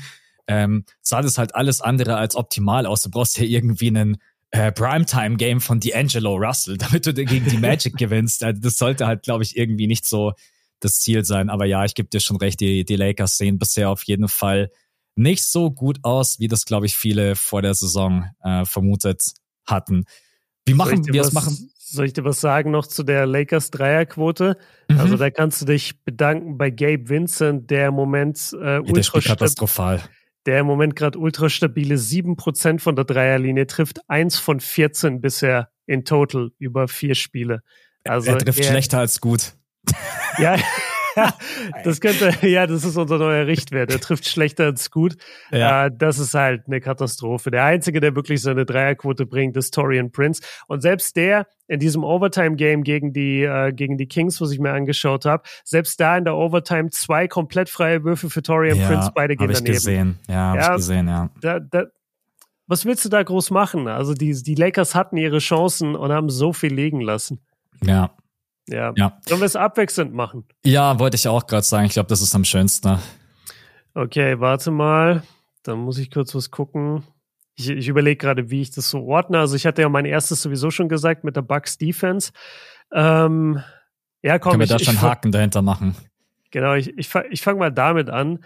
Äh, eine Erkenntnis aus dieser ersten Saisonwoche ist, die dritte Option des Celtics kostet 60 Millionen im Jahr die dritte Option 60 Millionen. Äh, Tatum oder was? Oder nein, ich war, nein, äh, Brown. Ach, Brown, Brown ja, hat ja. Riesenvertrag Ja, sorry, ich war bei Brown ja. noch nicht auf seinem neuen Contract und habe mir gerade eben jetzt gedacht, ja, ja, weil jetzt Tatum und Porzingis quasi erste und zweite Option sind. Genau, ähm, also weil Porzingis wirklich alles abreißt gerade. Porzingis ist einfach bei, warte, wo habe ich's? Ja, 20 Punkten im Schnitt. Mhm. Ähm, sieben Rebounds und ja, es ist einfach. Nee, warte mal, hä, wo bin ich gerade? Habe ich das gerade falsch? Alles gut. Hä? Ich, ich okay, versuche es gerade auch aufzumachen, aber irgendwie spinnt gerade die NBA-Stats-Seite bei mir. Nee, nee, warte mal, ich habe ich hab vorhin irgendwas falsch angeklickt, weil bei mir stand vorhin Jalen Brown irgendwie 19 Punkte und Porzingis mhm. 24. Jetzt steht hier aber Jalen Brown 24 Punkte pro Singles 20. Okay, dann äh, ja, dann, dann könnt ihr letztendlich den Take vergessen, ähm, weil er ist dann nicht, er ist dann die dritte Option, so wie wir es auch gesagt haben. Tatum die erste, Brown die zweite und Porzingis dann die dritte. Ähm, dann Aber die Quoten so. sind trotzdem Wahnsinn von Porzingis. Also der steht bei 58 äh, aus dem Feld und 47 Prozent von draußen. Das ist schon ja. stark. 85, 86 Prozent von der Freiwurflinie. Ja, also sagen wir so, er ist einfach brutal eingeschlagen. Ich glaube, das hat keiner wirklich kommen sehen, dass das direkt so gut funktionieren würde. Ich war auf jeden Fall skeptisch, weiß ich noch. Aber die Celtics sind für mich gerade, pass auf, ich drehe es einfach ein bisschen um. Die Celtics sind für mich das Team to beat im Osten, nicht die Bucks. Das mhm. ist es eigentlich, was sich für mich die ersten drei Spiele auch rauskristallisiert hat, weil das ist ähnlich wie bei den Nuggets. Alleine so dieses, diese Top 5, Top 6 Leute sind so stark, so tief, so viel Defense, so viel Scoring. Das ist eigentlich fast unmöglich, da mitzuhalten. Und dann ja. bist du ja in der Playoff-Rotation sowieso immer nur so bei sieben oder sechs Mann. Und äh, da werden die Celtics im Moment auf jeden Fall den Osten, glaube ich, auseinandernehmen. Vor, also dieses Drew Holiday-Signing war wahrscheinlich das krasseste oder dieser Trade, den sie gemacht haben, war wahrscheinlich der krasseste Glücksgriff, den sie nur haben konnten. Ja, das ist halt auch mit die schlimmste Perimeter-Defense in der NBA. Also mit Drew, ja. mit Derek White, Jalen Brown und Jason Tatum dann kann man jetzt argumentieren, dass sie dann im Frontcourt vielleicht nicht so stark sind wie andere Teams. Ja, aber ein Perimeter gegen vier solche Typen zu verteidigen, da hast du doch schon keinen Bock mehr. Also da ja. gehst du eigentlich schon rein ins Spiel und denkst dir nur so, ja, ich will heute gar nicht so eine hohe Usage haben, nimm mal du lieber den Ball. äh, ja, ja. Das, und offensiv hast du halt auch einfach genügend Optionen und das Spacing, was Porzingis dir bringt, das kannst du halt auch einfach nicht verteidigen. Also da mhm. redet man vielleicht sogar immer noch zu wenig darüber, dass wenn Porzingis dann einen Meter hinter der Dreierlinie mit seinen zwei Meter 48 oder was auch immer, wie groß er ist, dann den Dreier. 20, glaube ich. Genau, da kommst du halt, kannst du auch nicht contesten oder sonst irgendwas machen. Das ist schon, das ist schon sehr, sehr stark. Und deswegen würde ich aktuell jetzt mal mitgehen, Stand heute, dass die Celtics wahrscheinlich das Team to beat sind in der, in der Eastern Conference. Aber lassen wir die Bucks sich mal ein bisschen einspielen und dann mhm. schauen wir nochmal drauf. Die Celtics machen jetzt zumindest mal den besseren den besseren Ersteindruck. Dann äh, mache ich gleich weiter mit einem Team, wo ich überrascht bin über den Ersteindruck, und zwar die Mavs. Also mhm. ich habe die Mavs ja eher so ein bisschen mit Fragezeichen versehen. Und jetzt könnte ich natürlich über Luca reden, aber ich rede mal lieber über jemand ganz anderen und der hat heute Nacht auch lobende Worte von Doncic bekommen. Grant Williams. Grant yes. Williams bisher einen wahnsinnig großen Impact, nicht nur offensiv, offensiv die Zahlen sehen gut aus mit 12,3 Punkten, 48 äh, Prozent aus dem Feld, 45 Prozent von draußen, sondern auch was Luca gemeint hat. Es ist einfach geil, so einen Typen zu haben, der so vielseitig in der Defense einsetzbar ist und der die Positionen eins bis vier verteidigen kann. Je nachdem, wenn es vielleicht sogar ein Small Ball Fünfer ist, sogar eins bis fünf. Und deswegen sehen die Mavs ich traue dem Brat noch nicht so ganz. Ich weiß nicht, wie es dir geht. Mhm. Ich bin noch ein bisschen so, ich genieße es noch mit Vorsicht, weil Luca natürlich auch gerade 39 Punkte Triple-Double averagen muss, damit man halt auch die Spiele so gewinnt. Ja. Äh, aber ansonsten, äh, also bisher sieht das ganz ordentlich aus. Auch Josh Green trifft seinen Dreier mit 44 Prozent. Mhm. Derek Lively hatte einen sehr guten Start in seine Rookie-Season. Dass er das jetzt natürlich nicht über jedes Spiel bestätigt, das ist auch vollkommen klar.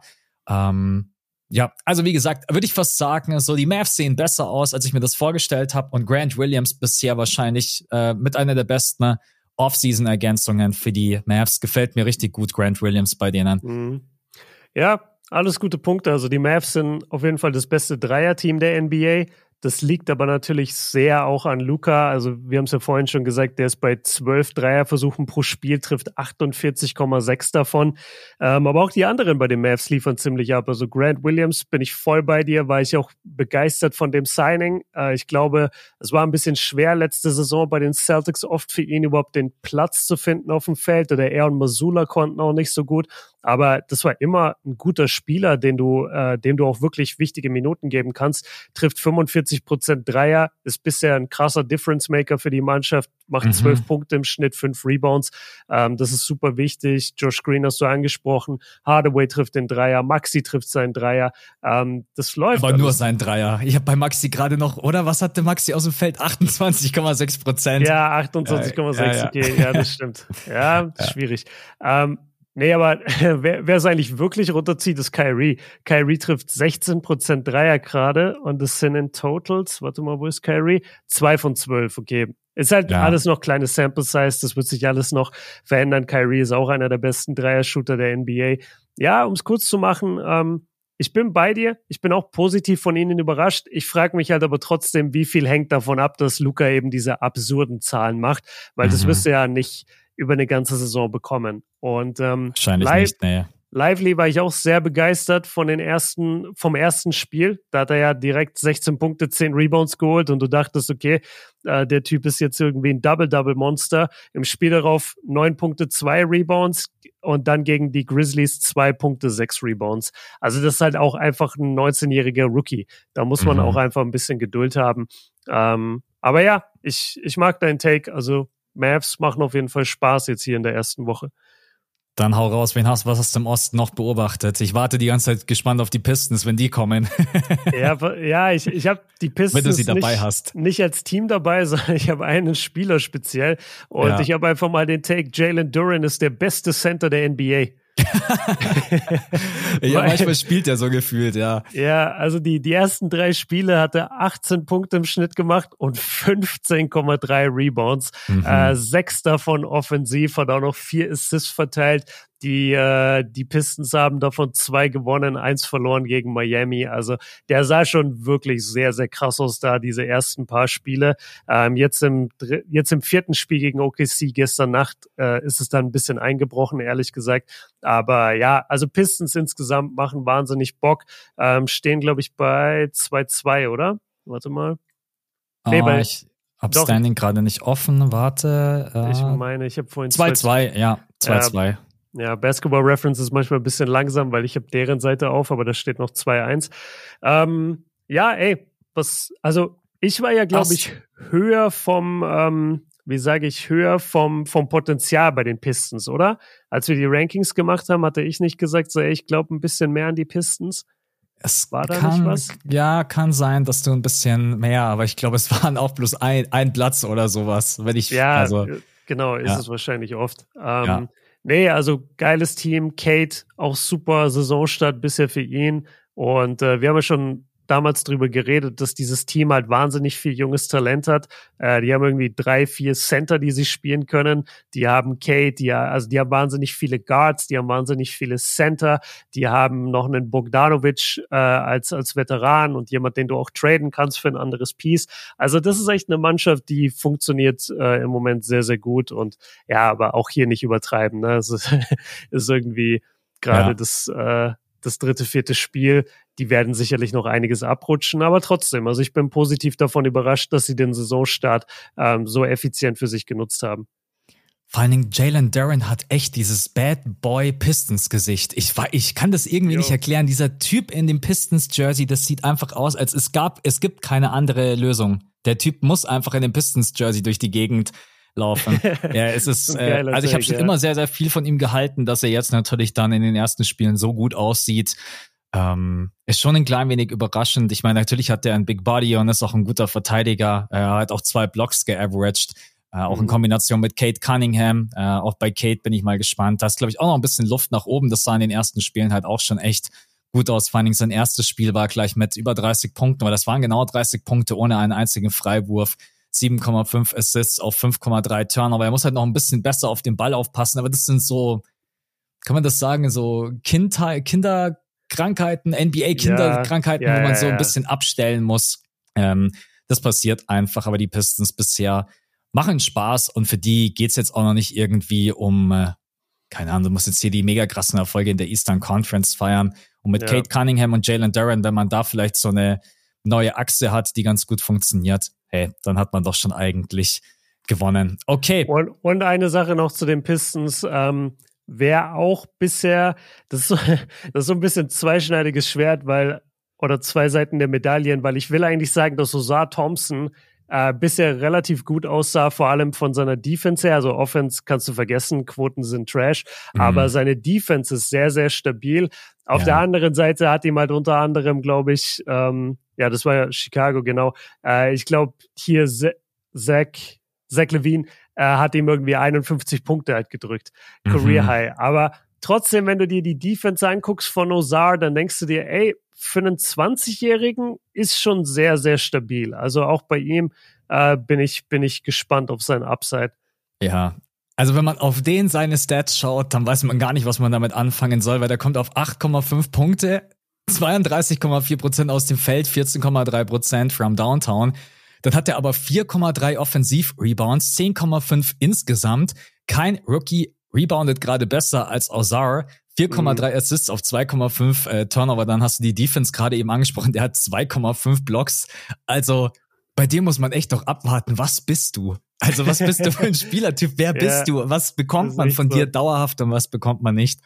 Aber die Pistons machen, machen einfach Spaß. Das ist ein geiles Voll. Team. Und jetzt auch unter Monty Williams vielleicht auch jemand, der dann da die, die jungen Spieler vielleicht auch noch fördern kann. Also ich bin da ziemlich, ziemlich positiv genauso wie bei den, und da warst du ja pessimistischer, aber es sind halt auch erst vier Spiele gespielt, bei den Golden State Warriors.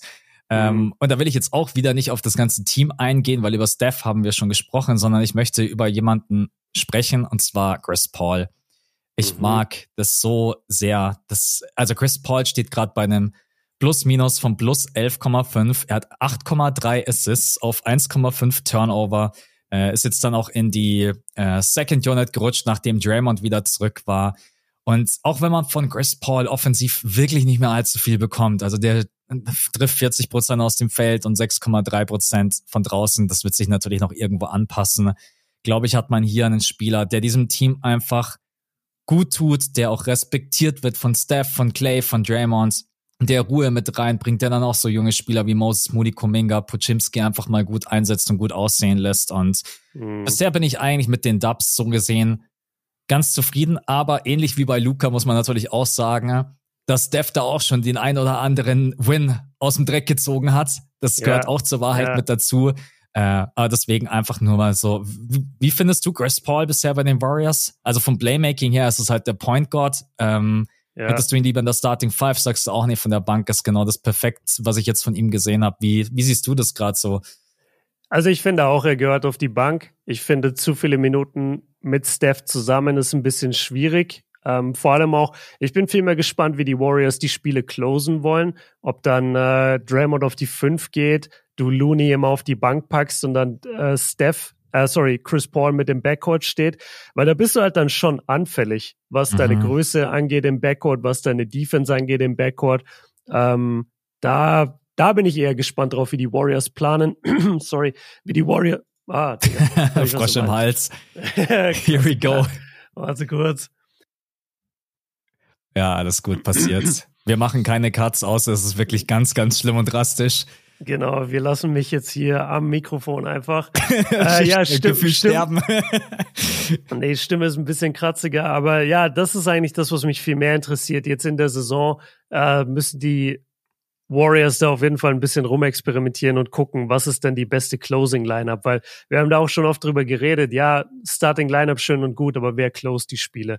Das mhm. ist ja mhm. das Entscheidende. Und ähm, ja, machst du dann wirklich small, also dann bist du halt sehr, sehr small, ne? Dann gibst du quasi jeden Rebound her. Wenn du Draymond auf der 5 hast, Clay auf der 4, nee, Wiggins auf der 4, Clay auf der 3, das ist ne, kein Na, großes Ich mag's Team. gar nicht. Nee, nee ich, ich mag dieses Small Ball Lineup überhaupt nicht. Also auch immer, ja. wenn ich das gesehen habe, habe ich sofort in jedem Video, Podcast oder Insta gesagt, nee, will, will ich nicht, mag ich nicht. Und ich bin auch einfach ein größerer Fan von Looney. Weißt du, ja. ich mag Looney einfach voll gerne. Der ist ein super, super Picksteller, super Roleplayer, einfach guter Rebounder, der hustelt, der hat Größe. Den habe ich viel lieber drin, ehrlich gesagt. Aber dann hast du halt einen Chris Paul, der auf der Bank sitzt in der Crunch-Time. Ist irgendwie auch komisch. Mhm. Ja, es ist, äh, aber ich glaube, es wäre tatsächlich irgendwie, also, wenn, wenn wir nochmal ehrlich untereinander sind, ey, lieber habe ich Clay Thompson auf der Bank. Ey, ohne Scheiß. Dann spiele ja, ich lieber mit Chris Paul den Ball in der Hand, Steph als Shooting Guard und dann spiele ich mit Wiggins, Tremont und Kevon Looney. Aber dann bist du Clay halt wahrscheinlich sofort los. Ja, also wollte ich sagen, das ist für deine Teamchemie dann halt gar nichts. Äh, da hast du natürlich absolut recht, aber das wäre halt so, glaube ich, vom Fit her äh, wahrscheinlich mit das Beste, aber das wird äh, Steve Kerr wahrscheinlich nicht machen. Ja. Okay. Ähm, nächster Take ist dann von mir wieder, ne? Mhm. Ja. Okay, ich habe äh, ja einen sehr überraschenden Take. Ich widerspreche jetzt hier mal einem All-Time Great der vor der Saison uns so ein bisschen mit ernster Miene verkauft hat, ey, ich könnte mir Jordan Poole als den neuen James Harden vorstellen in Washington. Oh ja, oh mein Gott. Und ich muss, und ich muss KG hier mal ganz klar widersprechen und sagen, Jordan Poole ist nicht James Harden. Das ist in keinster Weise vergleichbar. Die ersten drei Spiele von Jordan Poole bisher äh, in Washington, ein Sieg, äh, zwei Niederlagen, witzig, dass der Sieg gegen Memphis kommt, weil irgendwie gewinnt jeder gegen Memphis. Mhm. Aber gegen Indiana und gegen Boston hat man sehr deutlich verloren. Ist auch erwartbar. Die, die äh, Wizards sind Team im Neuaufbau. Aber Jordan Poole in diesen Spielen ist bei 18 oder 19 Punkten im Schnitt. 38 Prozent Feldwurfquote, 21 Prozent Dreierquote, ähm, vier Turnover pro Spiel. Das ist nicht James Harden. Und wer hätte es kommen sehen? Jordan Poole ist nicht James Harden. Ey, Jordan Poole ist so, ich weiß nicht, in welcher Welt der lebt. Habt ihr bitte diesen No-Look-Dreier gesehen, wo er sich wegdreht und er ja. geht an den Ring? Ja. Heute Nacht hat er wieder eine Aktion gebracht, wo er sich einfach umdreht und einen Wurf gegen die Defense nimmt, weil, ey, also ich, ich weiß nicht, ob der wirklich sich einfach überschätzt. Der denkt anscheinend mhm. wirklich, seine, wir haben beide drüber ja geredet, seine Legacy ist durch den Ring schon in Stein gemeißelt. Yeah. Spielt, so spielt er auch. Der spielt, als wenn er im Jahr 35 wäre und sagt, mir geht alles eher am Arsch vorbei. Ich habe meine Kohle, ich habe meinen Ring. Get the fuck out of here. Ich will einfach so. nur noch machen, was ich will. Also, ey, nee, das kannst du dir echt nicht geben. Das ist hilarious. Also, als er den Stephen Curry Dreier ausgepackt hat und der geht an den Ring, der dreht sich zur Bank um, habe ich mir einfach nur gedacht, das kannst du nicht bringen, Mann. Das nee. ist so, ja, die Stats hast du gerade eben vorgelesen. Nee, also, wow, Jordan Poole ist überhaupt nicht James Harden und da kann ich einfach nee. nur einen Haken dahinter machen. Ähm, ja, hat Björn recht. KG, das war, das war kein guter Take. Nee, nee, das war nix. Gut, dann mache von Jordan Poole zu äh, vielleicht einer Geschichte, wo ich mich eventuell geirrt haben könnte. Und zwar, wir haben ja so ein bisschen über die Awards gesprochen. Ich weiß gar nicht, ob das im Mainpot mhm. war oder doch, das war im Mainpot. Das war eine Starting Five Frage von dir. Das okay. Rookie of the Year Race. Und ich habe ja gesagt, das yeah, Ding geht ganz klar an Wemby. Mm. Und ich denk mir gerade so, äh, Chat mm. ist schon ganz gut unterwegs, meine Freunde der Sonne. Also wenn ich die yeah. beiden auch gerade so vergleiche, Chat steht aktuell bei 15 Punkten, 60,6 Prozent aus dem Feld, 62,5 Prozent von draußen. Äh, von der Freiwurflinie auch stabile 77 Prozent, 6,3 Rebounds, hat 2,8 Blocks und auf der anderen Seite hast du Wemby mit 15,7 Punkten und schlechteren Quoten, viele schlechteren Quoten, 44,7 Prozent aus dem Feld und 23,1 Prozent von draußen. Der hat weniger Blocks, der hat zwar ein bisschen mehr Steals, Äh, er hat viel mehr Turnover. Und ich denke mir gerade so, und das ist auch gar kein Problem, wenn ich mal eine falsche Einschätzung abgebe, dann stehe ich auch dazu. Da könnte ich mich ein bisschen vertan haben, dass das eine eindeutige Geschichte wird für Wembanyama, denn Chat sieht gerade eben sehr gut aus. Mhm. Man muss dazu sagen, wir haben ja aber auch gemeint, dass das mit dem Rookie of the Year vor allem daher kommt, dass Wemby einfach so unglaublich eine Hype haben wird. Mhm. Also selbst wenn Chat ähnliche Zahlen hat, das Wemby-Thema ist trotzdem immer noch mal krasser. Ich habe auch gestern erst wieder einen Podcast gehört, wo jemand drüber geredet hat, dass wenn du wenn du ein NBA-Spiel guckst, dann bist du vielleicht auch mal viel an deinem Handy oder so oder du, du schaust irgendwie andere Sachen, bist kurz abgelenkt. Und er meinte, und dann siehst, und dann sah er immer im Augenwinkel irgendwas auf diesem Bildschirm, wo er dachte, warte mal, so bewegt sich niemand, den ich auf der ganzen Welt kenne. So, ich gucke seit 20 Jahren NBA, sowas habe ich noch nie gesehen. Und dann fiel sein Blick halt jedes Mal auf Wemby. Mhm. So, Wemby ist halt der Spieler, der an der Dreierlinie steht und Nelly Jupe anzeigt und dann gefühlt von der Dreierlinie abspringt. Ähm, das ist, ja, das, das ist einfach nochmal vom, vom, vom ganzen Impact, vom, vom Einfluss auch auf die Medienlandschaft, auf Social Media, alles ist das nochmal was anderes. Aber ich bin voll bei dir jetzt. Die ersten vier Spiele sah Chat unglaublich aus. Ähm, liegt vielleicht auch daran, dass er einfach im besseren Team spielt. Das habe ich ja auch schon mal bemängelt, dass es einfach Spiele gibt oder Momente gibt, wo, wo Wemby den Ball nicht bekommt, wo er ihn aber ganz klar bekommen müsste oder sollte und sie kriegen einfach den Ball nicht zu ihm. Es gab ein ganz, ganz krasses Play da, da waren die Spurs im Fast Break und Wemby läuft wirklich wie, wie im Lehrbuch einfach genau äh, Richtung Zone, steht komplett frei. Am Flügel hat, ähm, wer war es? Ich glaube, Devin Vassell den Ball, hat den Ball in der Hand, guckt Wemby an und spielt dann den Ball nochmal raus auf einen anderen Spieler und der spielt den dann zu Wemby. Das war ein völlig unnötiger Pass, der ja. für mich so ein bisschen personifiziert hat, was da das Problem ist, nämlich man hat einfach nicht die besten Playmaker bei den Spurs. Und ein, Ch äh, Chad Holmgren spielt halt mit Josh Giddy und mit Shea. Ja. Das ist halt vom Playmaking her schon was völlig anderes. Und ähm, ich finde, das darf man auch nicht unterschlagen. Und ey, am Ende des Tages sind bisher vier Spiele gemacht. Aber ich bin bei dir. Also Chad verkauft sich unglaublich gut. Und ich habe, glaube ich, auch schon ein paar Mal gesagt, wenn es Wemby nicht gäbe, würden wir alle ausrasten, wie gut Chad ist. Ja, gute Punkte.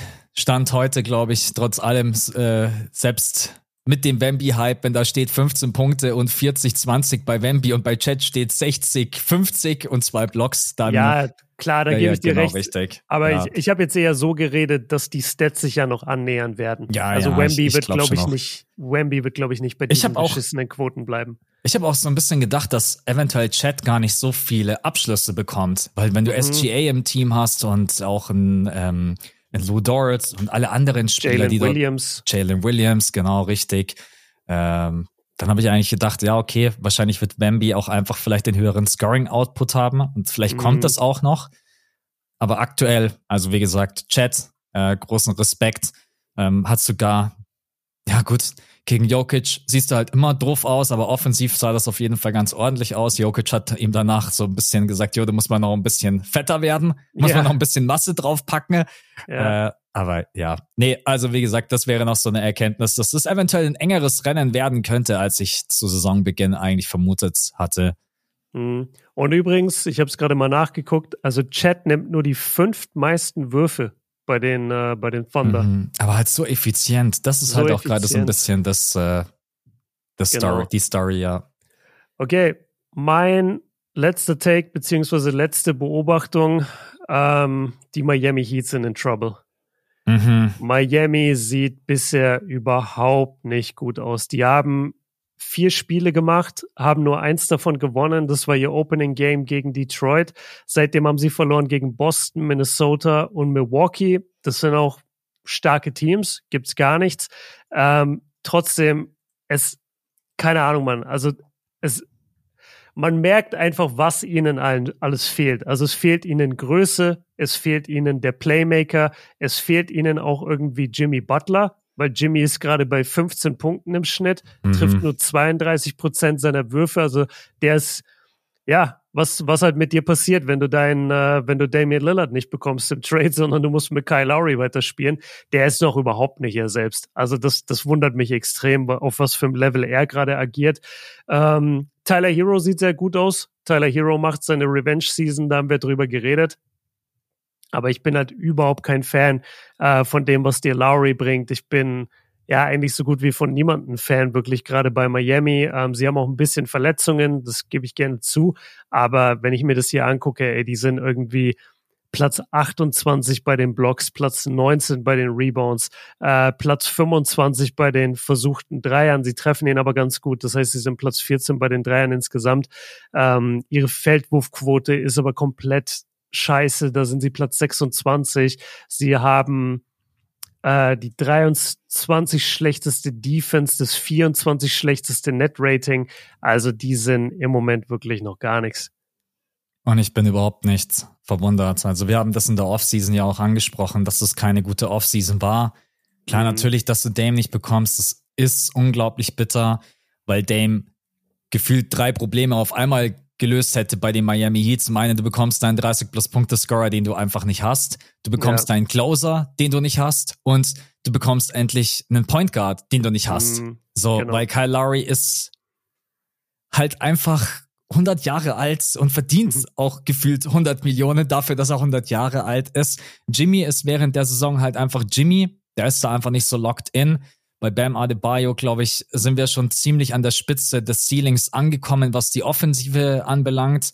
Und alles ja. dahinter sind halt einfach nur gute Rollenspieler. Und Eric Spolstra mag noch so ein guter Coach sein.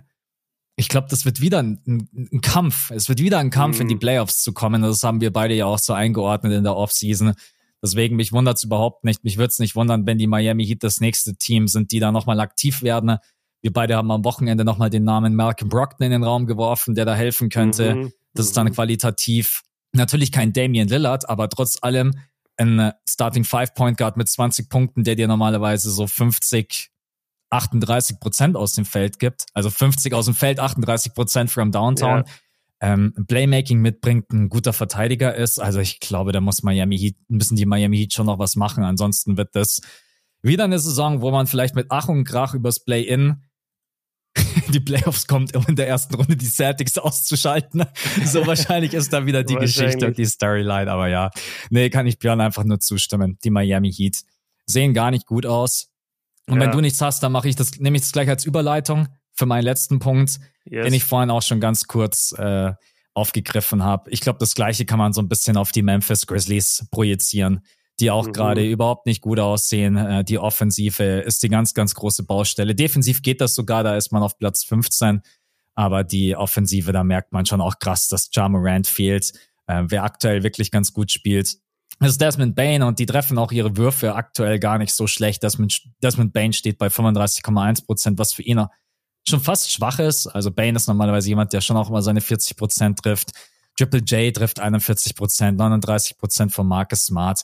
Aber wenn es so darum geht, auch mal Druck aufzubauen, im äh, auch mal Runs einzuleiten, den Gegner auch mal zu überlaufen, mal schnell zu spielen, so, das fehlt irgendwie. Auch die Rim Pressure ohne Ja Morant ist halt gefühlt nicht gegeben, weil Desmond Bain ist keiner, der Druck auf den Korb ausübt, Jaron Jackson Jr. auch nicht, Marcus Smart auch nicht, Tillman auch nicht und alle, die dahinter kommen, halt auch einfach nicht.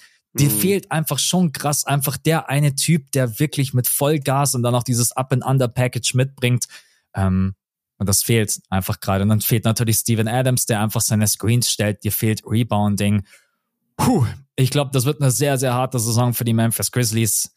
Ohne jetzt nochmal alles wiederholen zu wollen, was ich am Anfang schon gesagt habe in der Starting Five.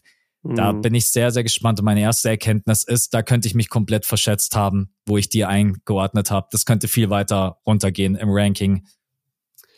Ja, aber man darf ja nicht vergessen, dass sie halt auch Spieler wieder zurückbekommen. Ne? Also klar kommt ja wieder zurück, jetzt dann zumindest in ein paar Monaten. Du hast ähm, zu Weihnachten. Ein paar Monaten?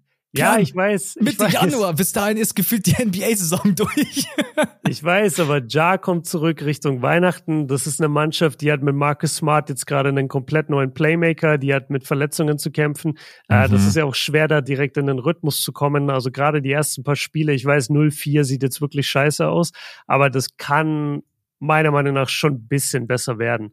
Ähm, mhm. Es hängt halt viel vom Playmaking von Smart ab da bin ich bei dir und das ist natürlich immer so ein bisschen eine, Wildcard. Das kann gut funktionieren, das kann auch äh, Marcus Smart, ich bin der wichtigste Spieler auf dem Feld sein und dann, ja, ist das halt meistens nicht.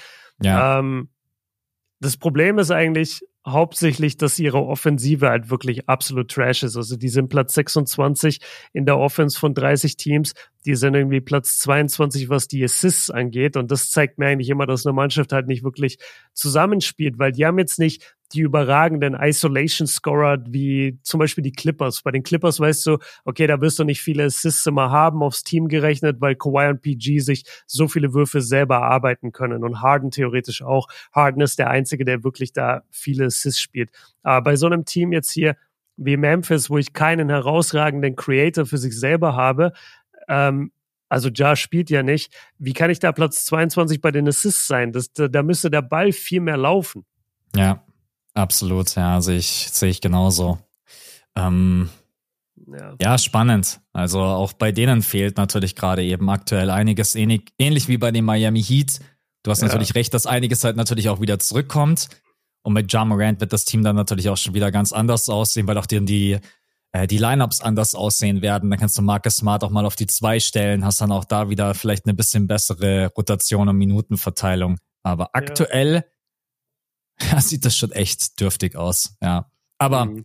wie gesagt, keine absoluten finalen Hot Takes oder sonst irgendwas hier. Es sind vier Spiele gespielt. Kann auch sein, dass wir uns hier nächste Woche treffen und Memphis steht bei 4-4 und mhm. die Mavs stehen auch bei 4-4, die wir gerade eben so krass gelobt haben. Also das kann ja. alles passieren. Deswegen. Waren das so ein bisschen unsere Beobachtungen? Ich glaube, wir haben jetzt beide fünf Punkte durch, oder? Auch du bist yes. fertig? Ja, ja, ich bin auch durch. Dann war das äh, der James Harden Trade Podcast. Checkt gerne den äh, Link in der, ich will immer sagen in der Videobeschreibung, in den Show mhm. Notes mhm. ab. Äh, genau, da könnt ihr Björn und mich dann supporten. Der Link ist on.nba.com slash lpmaxsportspd. Äh, wie gesagt. Habt ihr das alle mitgeschrieben? Genau, nee, wie gesagt, also checkt das einfach gerne ab. Das ist für uns beide. Wenn ihr noch keinen League Pass haben solltet oder macht euch auch gerne eine NBA-ID, auch das kann schon helfen. Und äh, wer Bock hat, Patreon zu werden, auch das findet ihr unten ne, in der in den Show Notes. So, jetzt kriege ich gleich echt ein zu viel. Dann, ich wäre fertig für heute. Hast du noch irgendwas zum Abschluss? Ah, nee, wir können eigentlich dann nur noch sagen, dass wir uns am Sonntag hören, wenn wir genau. die äh, Patronenfolge machen. Und ja, hat Bock gemacht. Also Stunde, fast eine Stunde 40. Ist auch recht stabil, muss ich sagen. Und nee, ist geil. Und ich bin jetzt sehr gespannt auf die Clippers und auf die Sixers in den kommenden Wochen, wie die sich schlagen werden. Also da werden wir nächste Woche, äh, vorausgesetzt, dass Harden direkt spielt, aber ich glaube schon, äh, werden wir auf jeden Fall mal sehr genau hingucken, was die Clippers jetzt mit Harden machen. Ich sag dir, äh, Harden, der war schon lange in LA. Der hat schon den Schlüssel zur Halle gehabt, bevor der Voucher überhaupt den Trade verkündet hat. So, ja, ja, das kann ich mir auch vorstellen. Aber angeblich war er ja in, in den Rocky Mountains oder in den Hamptons und hat da Höhentrainingslager gemacht. Ja. Also das auch irgendwie so komplett random wild ist, ey. Ja, ja, er ist angeblich super locked in und super fit. Ja, mhm. werden wir dann sehen. Ich bin gespannt. Ja, Freunde, das war's für heute. Vielen Dank fürs Reinhören und äh, wir hören uns dann nächste Woche oder an alle Patronen wieder am Wochenende. Björn, auch an dich. Vielen Dank. Euch Danke allen noch einen dir. schönen Tag. Bis zum nächsten Mal. Ciao, Leute. Ciao, ciao.